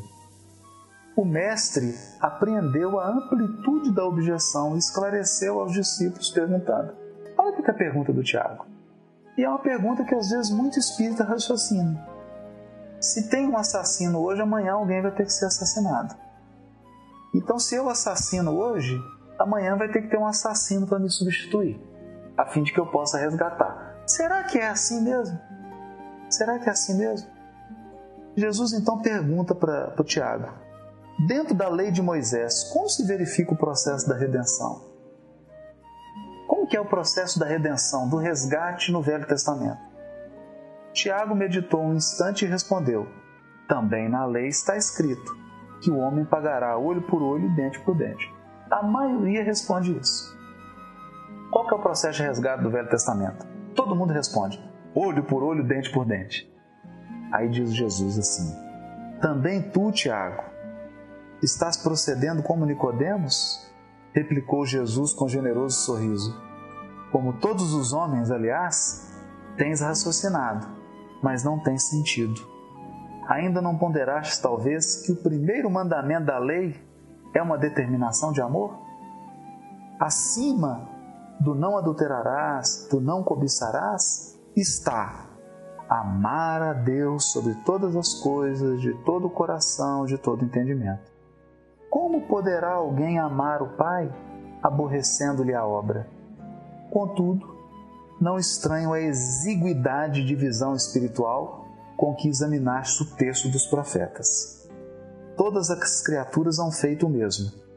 Investigando as revelações do céu, com o egoísmo que lhes é próprio, organizaram a justiça como o edifício mais alto do idealismo humano e, entretanto, colocam o amor acima da justiça do mundo e têm ensinado que só ele, o amor, cobre a multidão dos pecados. Se nos prendemos à lei de Italião, somos obrigados a reconhecer que onde existe um assassino haverá mais tarde um homem que necessita ser assassinado. Com a lei do amor, porém, compreendemos que o verdugo e a vítima são dois irmãos, filhos de um mesmo pai. Basta que ambos sintam isso para que a fraternidade divina afaste os fantasmas do escândalo e do sofrimento. Mas o mandamento do amor está no Velho Testamento. Então a verdade é que o povo judeu não foi capaz de ler o Velho Testamento com o coração não foi capaz de enxergar na revelação divina o mandamento maior do amor. Foi necessário então que Jesus materializasse no orbe, nascesse, encarnasse num corpo físico, para exemplificar a lição do amor, tornando-a mais clara para cada um de nós. Então, esse é um ponto que a gente precisa refletir muito. Muito, muito. Mas tem essa divisão: o reino de Judá, dez tribos. Aliás, desculpa, o reino da Samaria com dez tribos, o reino de Israel, e o reino de Judá com duas tribos, que é a tribo de Judá e de Benjamim. Então, começa aí a história do profetismo com Elias, que é o grande, o primeiro dos profetas nesse sistema histórico. Mas, paralelo a isso, nós vamos encontrar, por exemplo, é, na Grécia, Pitágoras. Pitágoras, ele nasce sobre o símbolo e o signo de uma série de elementos, assim, mitológicos em torno da vida dele, da função que ele tinha que fazer. E ele viaja à Índia, conhece os ensinamentos hindus, a sabedoria hindu, ele vai ao Egito, conhece a sabedoria egípcia, volta para a Grécia, no templo de Apolo, lá na cidade de Delfos, e a partir dali ele inaugura um sistema de ensino na Grécia, fazendo as bases de uma filosofia. Só que o que que Pitágoras faz? Mesma coisa que os hindus e os egípcios fizeram. Tem um ensino para os iniciados e tem um ensino para o povão. Ou seja, marcando esse lugar sempre da divisão, da separação. Mas depois do Pitágoras, toda a Grécia vai cantar uma filosofia maravilhosa, né? E aí é interessante, né, Afonso, a gente vê que como é difícil a gente mudar, né? Todos esses capelinos sofreram com a saída de Capela para cá, deixaram corações muito próximos a eles lá em Capela e vieram para cá. Então essa saudade, essa dor e ainda assim, apesar de tudo isso, se mantém essa divisão. Eu sou melhor, você é pior. O povo é para lá, eu sou para cá, né? Então, assim, a gente vai ver que, é, e, e, trazendo sempre para nós, né, como é que é difícil a gente mudar um defeito. Como é que é difícil mudar uma paixão. Como é difícil mudar uma vaidade, um orgulho, um egoísmo. E você acaba de descrever para nós a situação, né? Os egípcios também tiveram um certo separação, né? alguns se deram bem, outros não. E aí, tem uma uma, uma, uma fala que é para você e outra fala que é para o resto. Enquanto a gente ainda tiver arraigado nisso, tivermos olhos de separação para aqueles que nos cercam, nós não temos condições de amar na plenitude. Porque o nosso amor ainda é viciado, é os meus. Isso não é amor ainda, né? Isso ainda é paixão, né? O Pitágoras viveu cerca de seis séculos antes do Cristo. Né? Moisés foi 1.350 anos aproximadamente antes do Cristo, né? E depois, do, concomitante ao Pitágoras, nós temos Lao Tse, na China. Lao Tse escreveu um livro chamado Tao Te King, né? o caminho para o Senhor, caminho para o ser, caminho para o ser, caminho para a vida. O Tao Te King são meditações, são reflexões que Lao Tse faz, maravilhoso a forma como ele consegue contextualizar. E logo depois surge o Confúcio, Confúcio discípulo de Lao Tse. Não tem muito registro sobre o Lao Tse. Não se tem muito registro sobre ele. Mas parece-nos que Confúcio, muito jovem, teve, se não contato com ele, contato com discípulos de Lao Tse e aprendeu muita coisa. Ou seja, a China estava recebendo de Jesus dois grandes missionários de forma extraordinária nesta hora de trabalho o, o, Confúcio, o Lao Tse está há 600 anos antes de Jesus e Confúcio cerca de 5 séculos, cerca de 500 anos.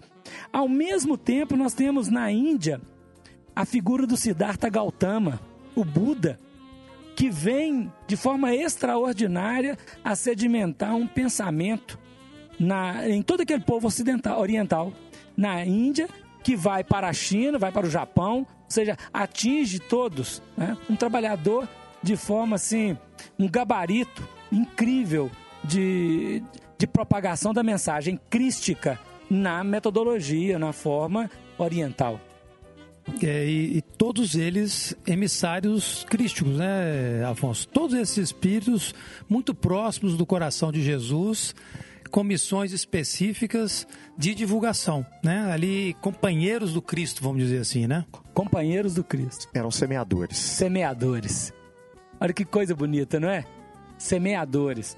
Nós vamos encontrar junto com eles Sócrates, que vai organizar a filosofia, logo depois de Pitágoras. E os hebreus, é, os profetas continuam. E essa história da sexta hora, ela vai até o, quatro séculos antes do Cristo. Esse é um ponto importante no nosso estudo, daqui a pouco nós vamos avançar um pouco, mas então esses são trabalhadores que vão fecundar o pensamento humano, preparando a chegada do Cristo aqui na Terra. E aí, Afonso, eu queria tomar sua palavra, eu estou te interrompendo muito, não, não, mas é, é, é, muito excitante o tema, é muito gostoso. É o que eu falei para vocês, vale a pena ler O Caminho da Luz, porque é um espetáculo. Eu queria falar sobre Sócrates, aliás, Sim. eu não. Eu queria ler o que o Emmanuel fala de Sócrates, Por porque favor. até então, e confesso para vocês a, a minha invigilância de não ter notado a menção que o Emmanuel faz com relação a Sócrates aqui. Ele fala o seguinte: olha só, gente, textual, vou ler para vocês do livro, tá? É, ele começa a descrever um, pedaço do capítulo sobre Sócrates e fala assim: o grande filósofo está aureolado pelas mais divinas claridades espirituais no curso de todos os séculos planetários.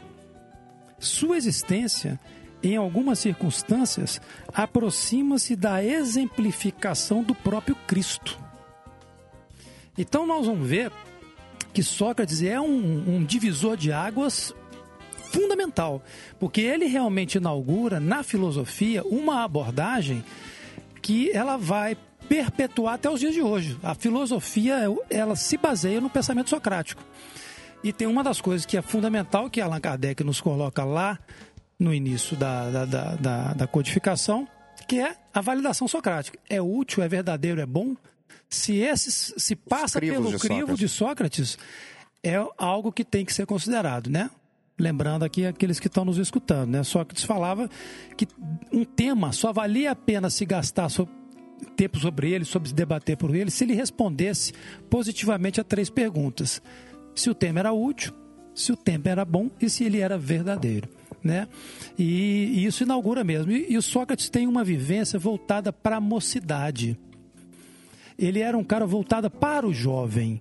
E ele não escreveu uma letra, assim como Cristo também não escreveu uma letra, né?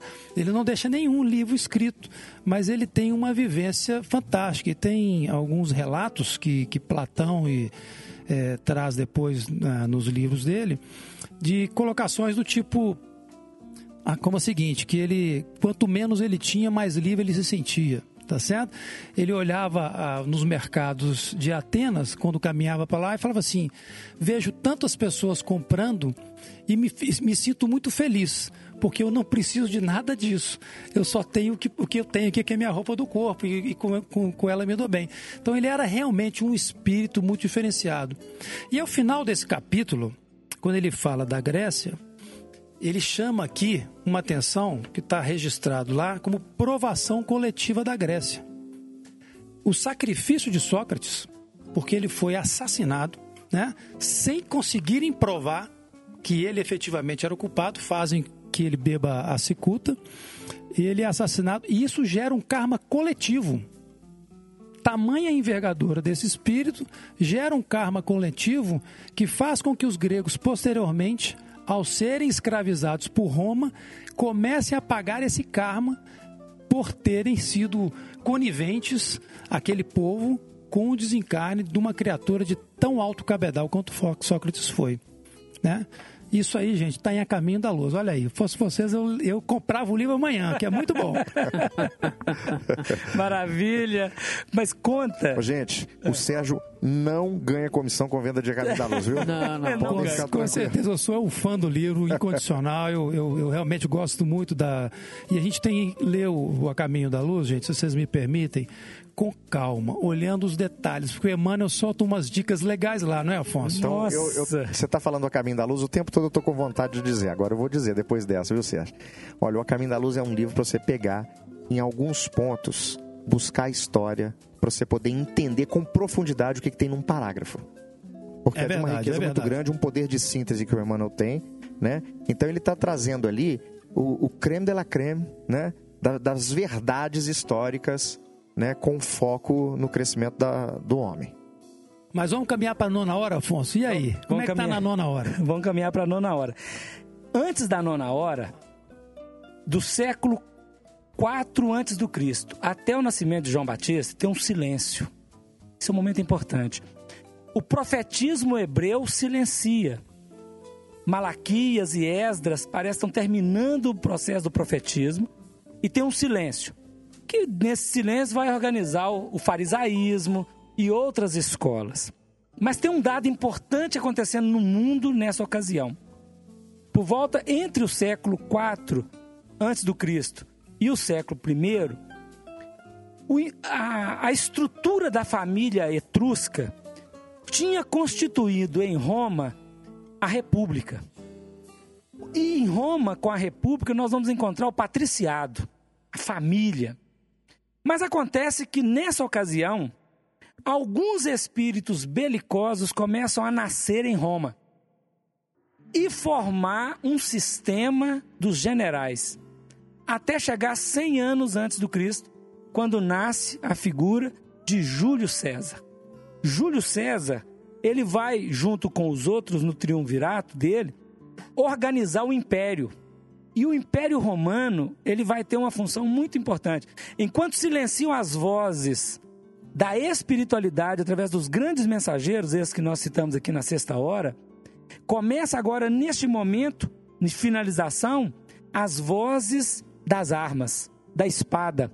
E o Império Romano expansionista vai invadir todas as coletividades e dominar as coletividades.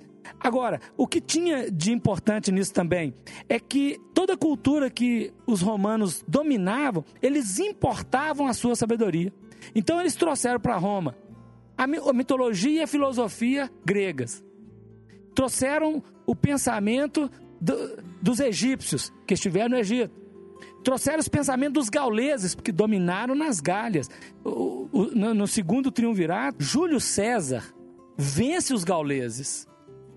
E um sacerdote gaulês se curva diante de Júlio César. O sacerdote chama-se, chamava-se Allan Kardec. Eu vou, depois eu vou voltar nesse assunto. Não tem jeito de não voltar, não, Afonso.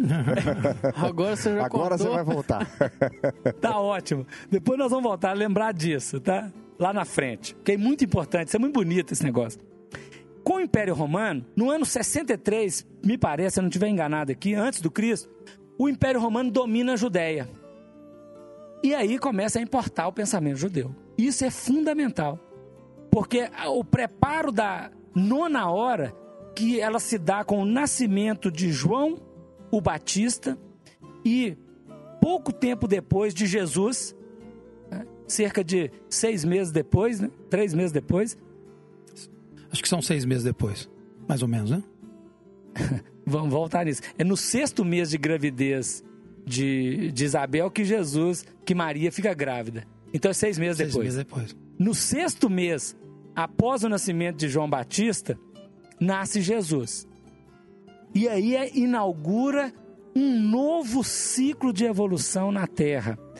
É cantada a epopeia do amor, do perdão, da confraternização, naqueles legítimos entendimentos da fraternidade, do amar ao inimigo, do perdoar, do orar pelo que persegue. Jesus canta no Sermão da Montanha, sintetizando todos os pensamentos ancestrais, fazendo ali a materialização, se pudermos chamar assim, da constituição divina, do código de redenção de todas as almas, que seria, que é o Sermão da Montanha, a começar pelas bem-aventuranças, e são três capítulos inteiros do Evangelho de Mateus falando do Sermão da Montanha. O mais belo, o mais famoso, o mais, o, o mais alto, espiritualmente dizendo, discurso do Cristo, que é o, o Sermão da Montanha.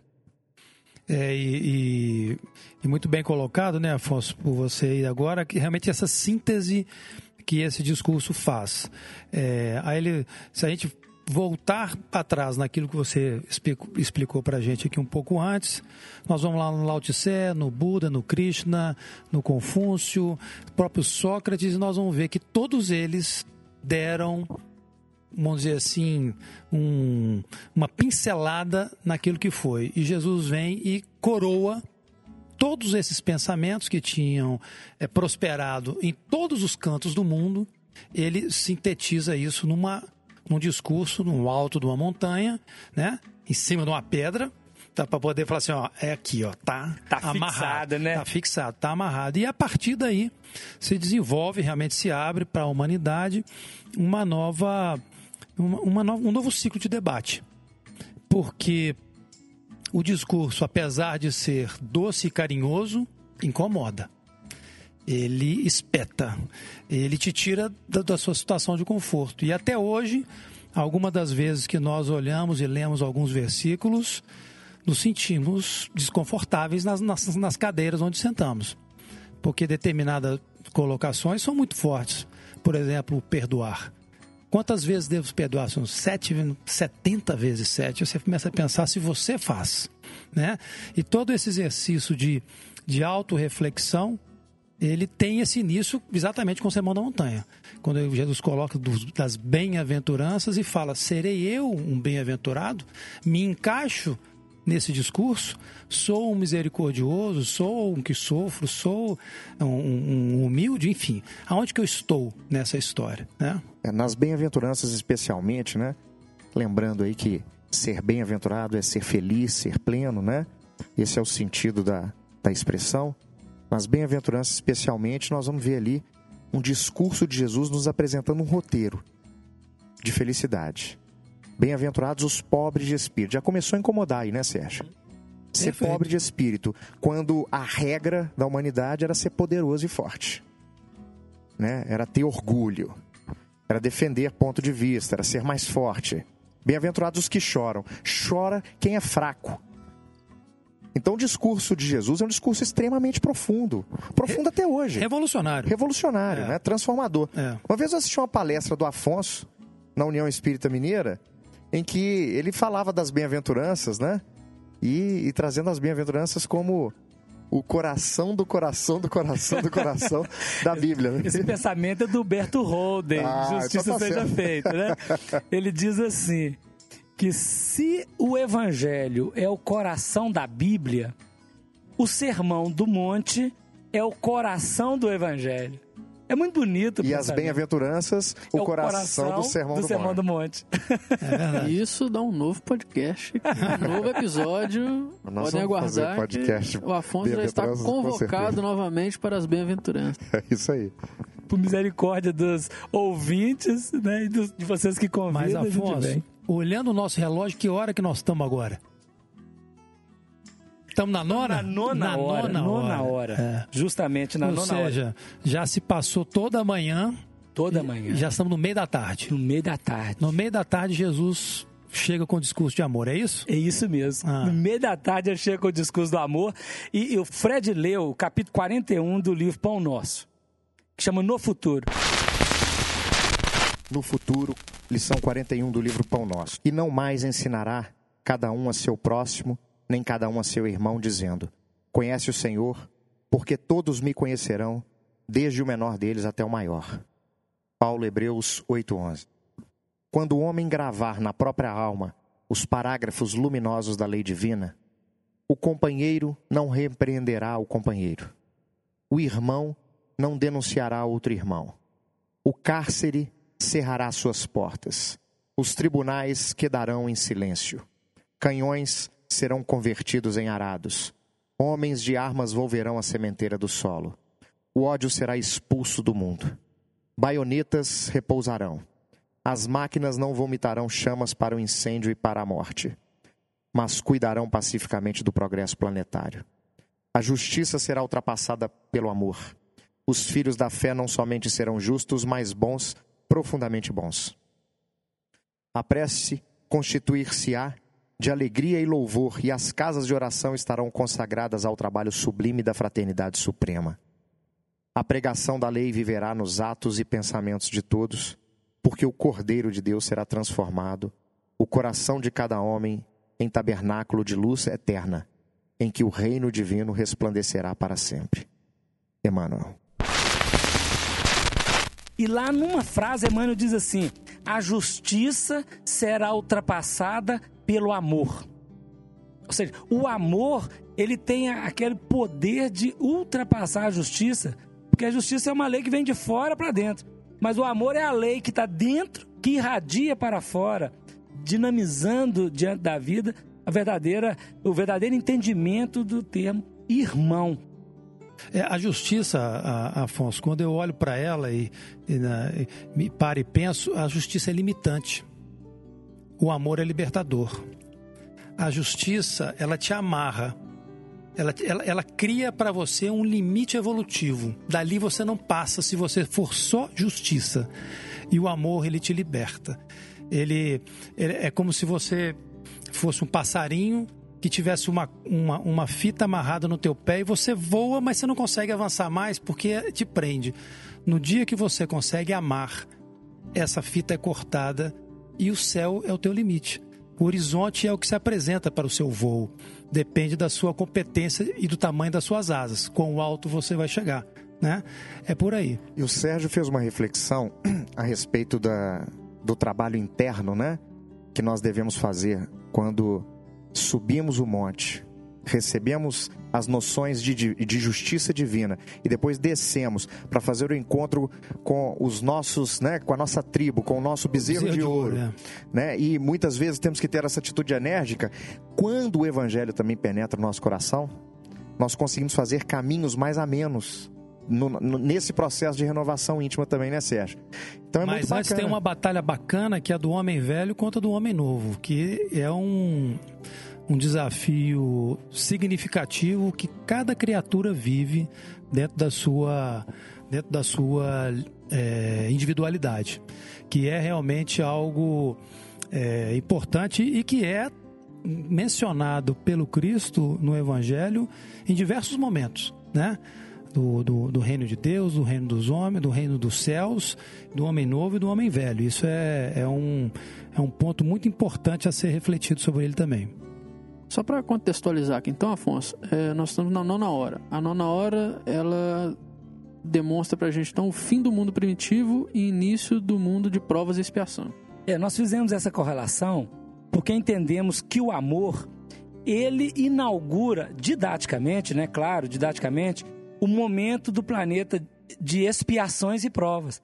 Porque enquanto vigia a lei da virtude negativa do não fazer e vigia também o, a, o estado da lei de Talião, nós estamos ainda muito primitivos.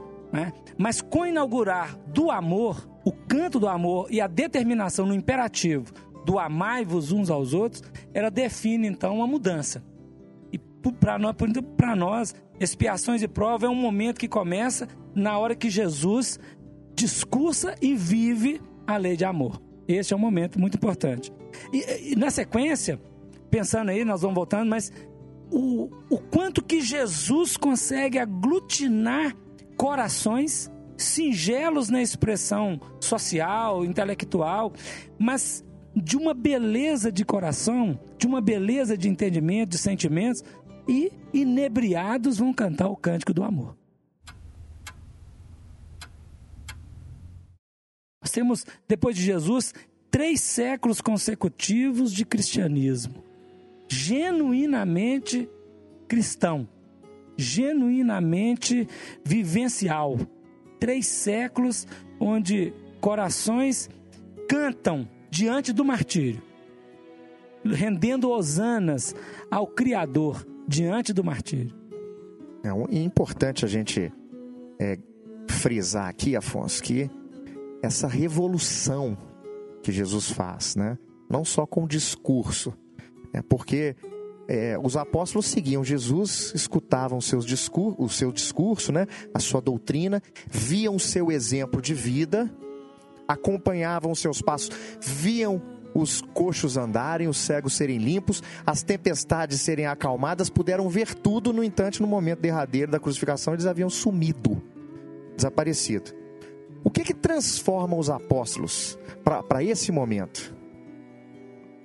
O testemunho de que a vida não cessa. Que é nesse momento que a gente, porque a gente pode pegar, ó, existe o Antigo Testamento e o Novo Testamento.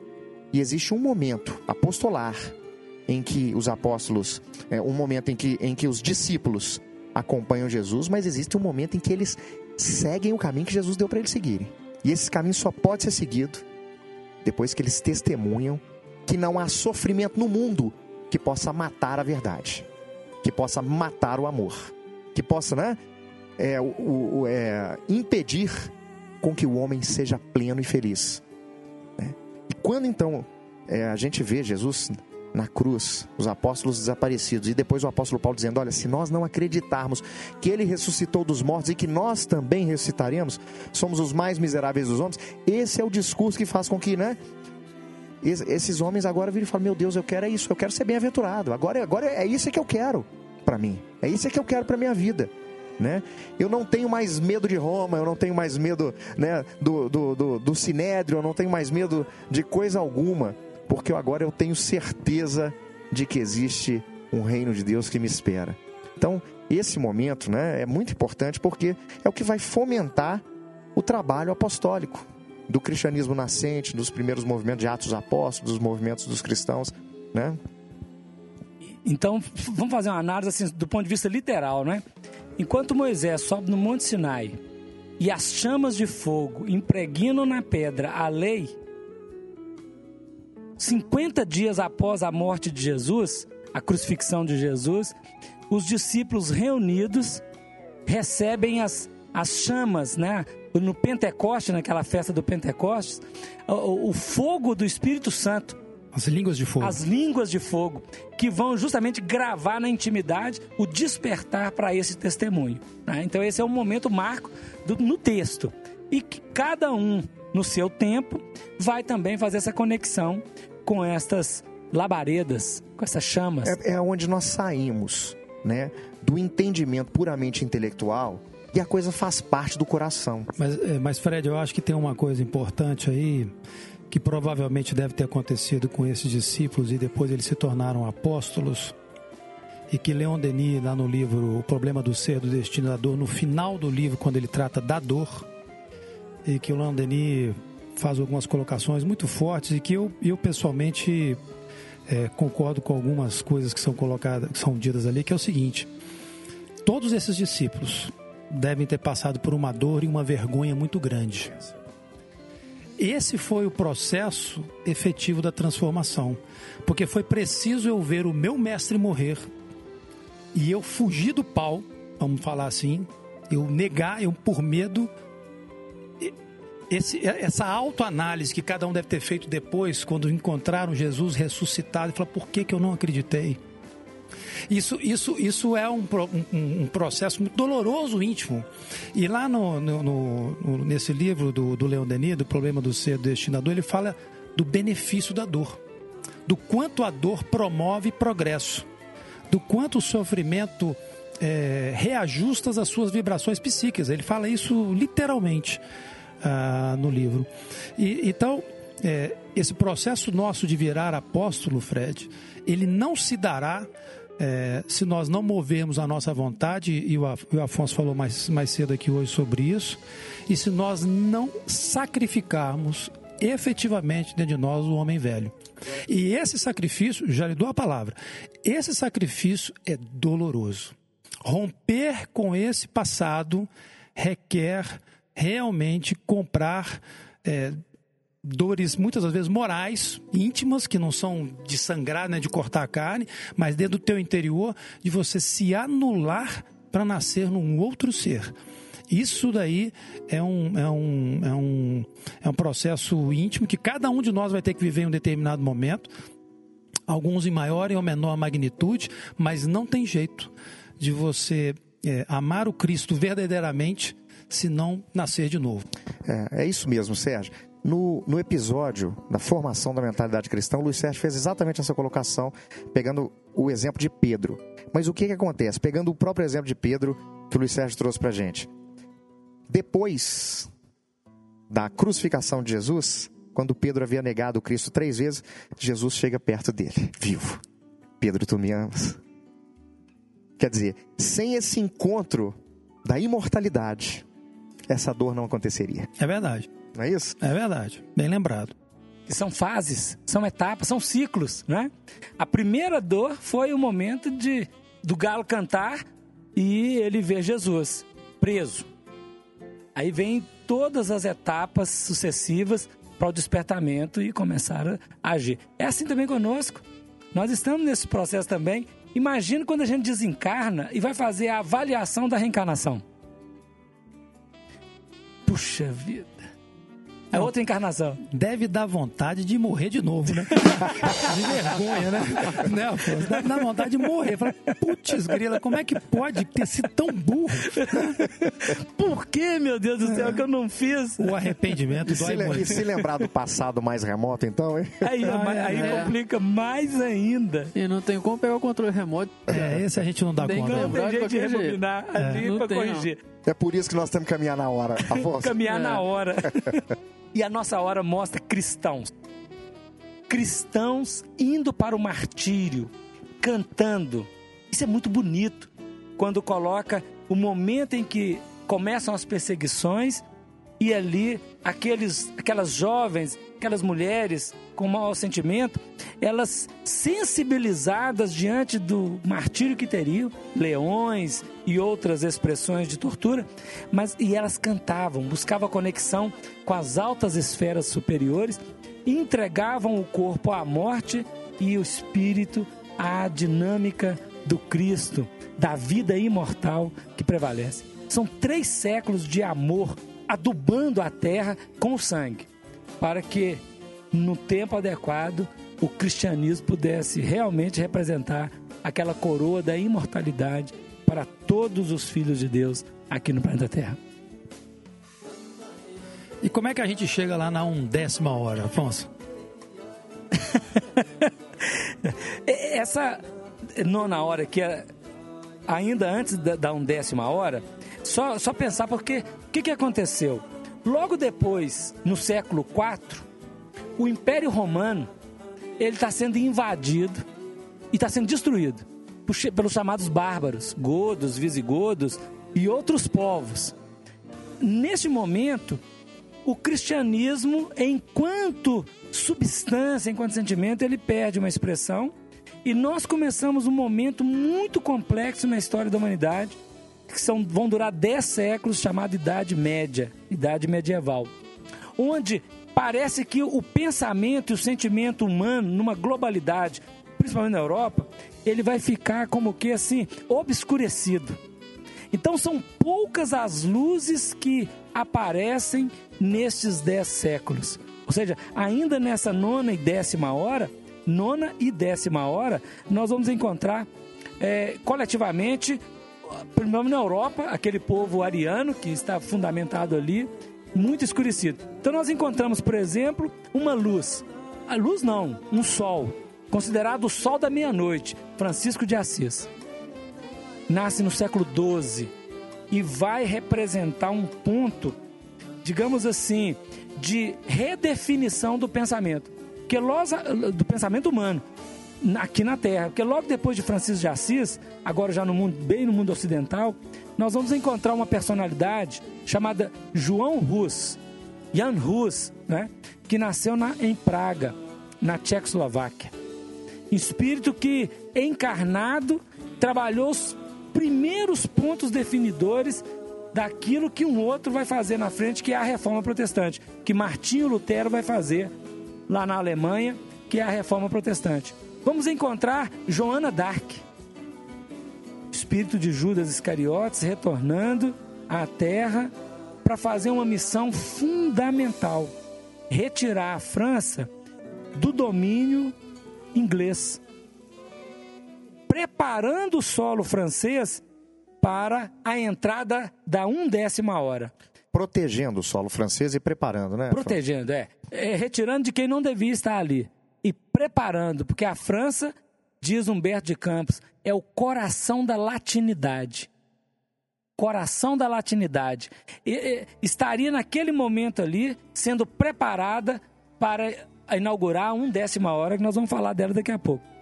Lembrando que você falou de uma personalidade aí que é Lutero, que foi quem tirou a Bíblia das prateleiras e colocou na mão do povo. Isso é um né? conceito de Emmanuel, está no livro Consolador. quando ele fala a missão do protestantismo.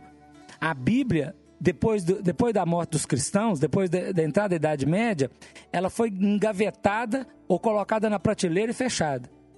E aí, Martinho Lutero encarna com a missão de tirar a Bíblia da prateleira e usou a imprensa de Gutenberg para imprimir o primeiro livro na imprensa.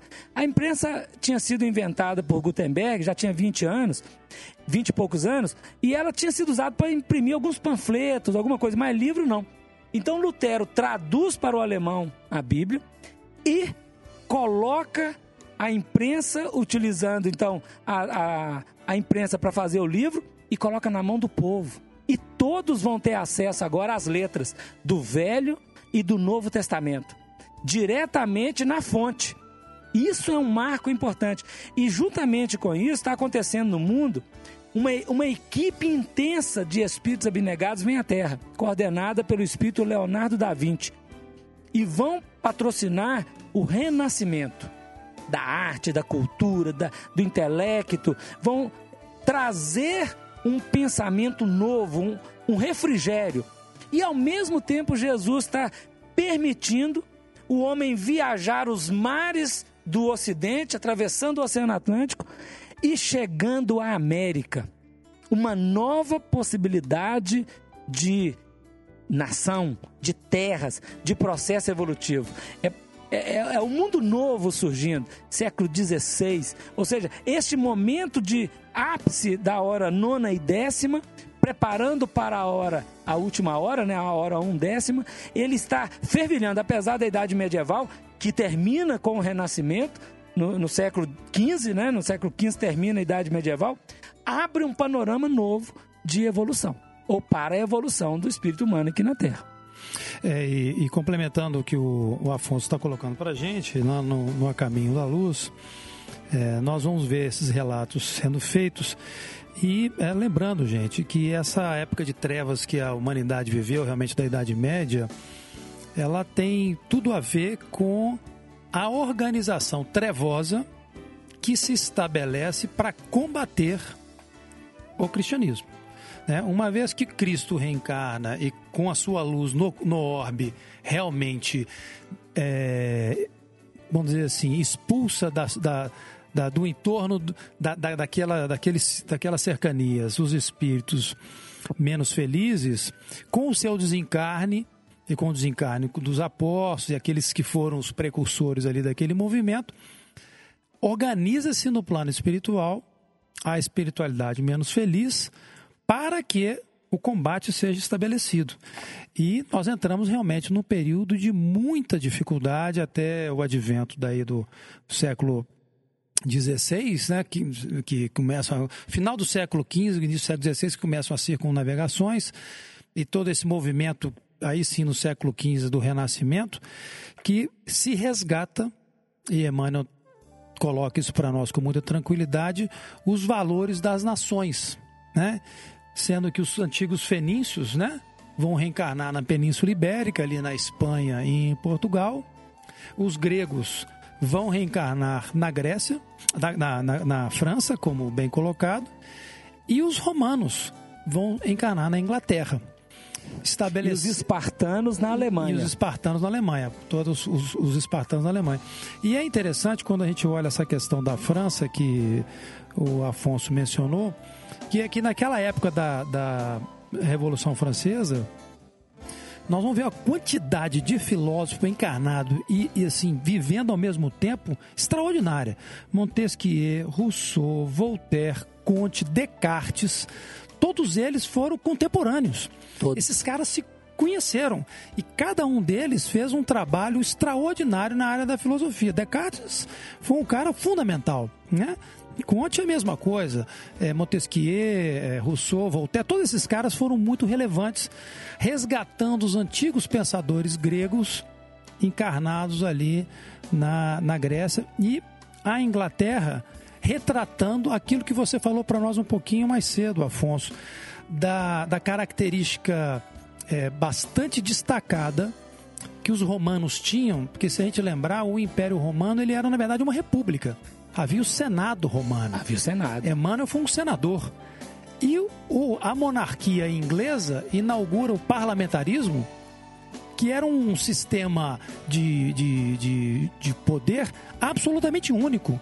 Não tinha ninguém na Europa, um monarca com uma câmara de, de comuns lá, que eram os, os lords, que compartilhavam com a, a, a Rainha Elizabeth, inclusive a Rainha da Inglaterra, aquela, aquele poder.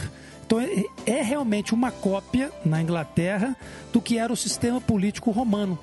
E a justiça saxônica, anglo-saxônica, principalmente na Inglaterra, ela é muito baseada no direito romano. É, é, é realmente um, um, retrato bastante fiel disso daí. E aí nós vamos ver o que, que vai acontecer. A Inglaterra faz um império tão grande quanto o Império Romano dentro do mundo conhecido da sua época, né? Tendo que era o, era o império onde o sol não se punha, né? Que era, que era chamado o Império Britânico naquela época. E a gente vê que as coisas se repetem, né? A gente no último podcast falou de reencarnação, das, das, das questões de vidas que se sucedem, das, das repetições dos fatos.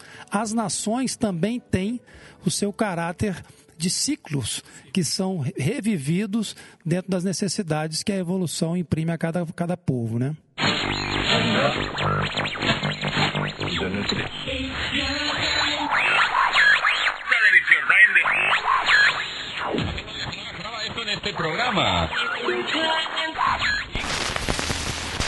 Meus amigos, eu não, eu não estou participando desse episódio do Pode Ser mas estou voltando. No próximo nós estaremos aí presente. Estávamos de férias, nós estamos voltando e não estou deixando de ouvir também. Estou acompanhando tudo e gostando demais. Um abraço para todos os ouvintes. No próximo pode ser, se Deus o permitir, nós vamos estar junto com essa equipe, com esse grupo maravilhoso, trocando experiências e aprendendo com essa revelação espiritual que está nas nossas mãos e que a doutrina espírita nos presenteou. Um abraço para todos.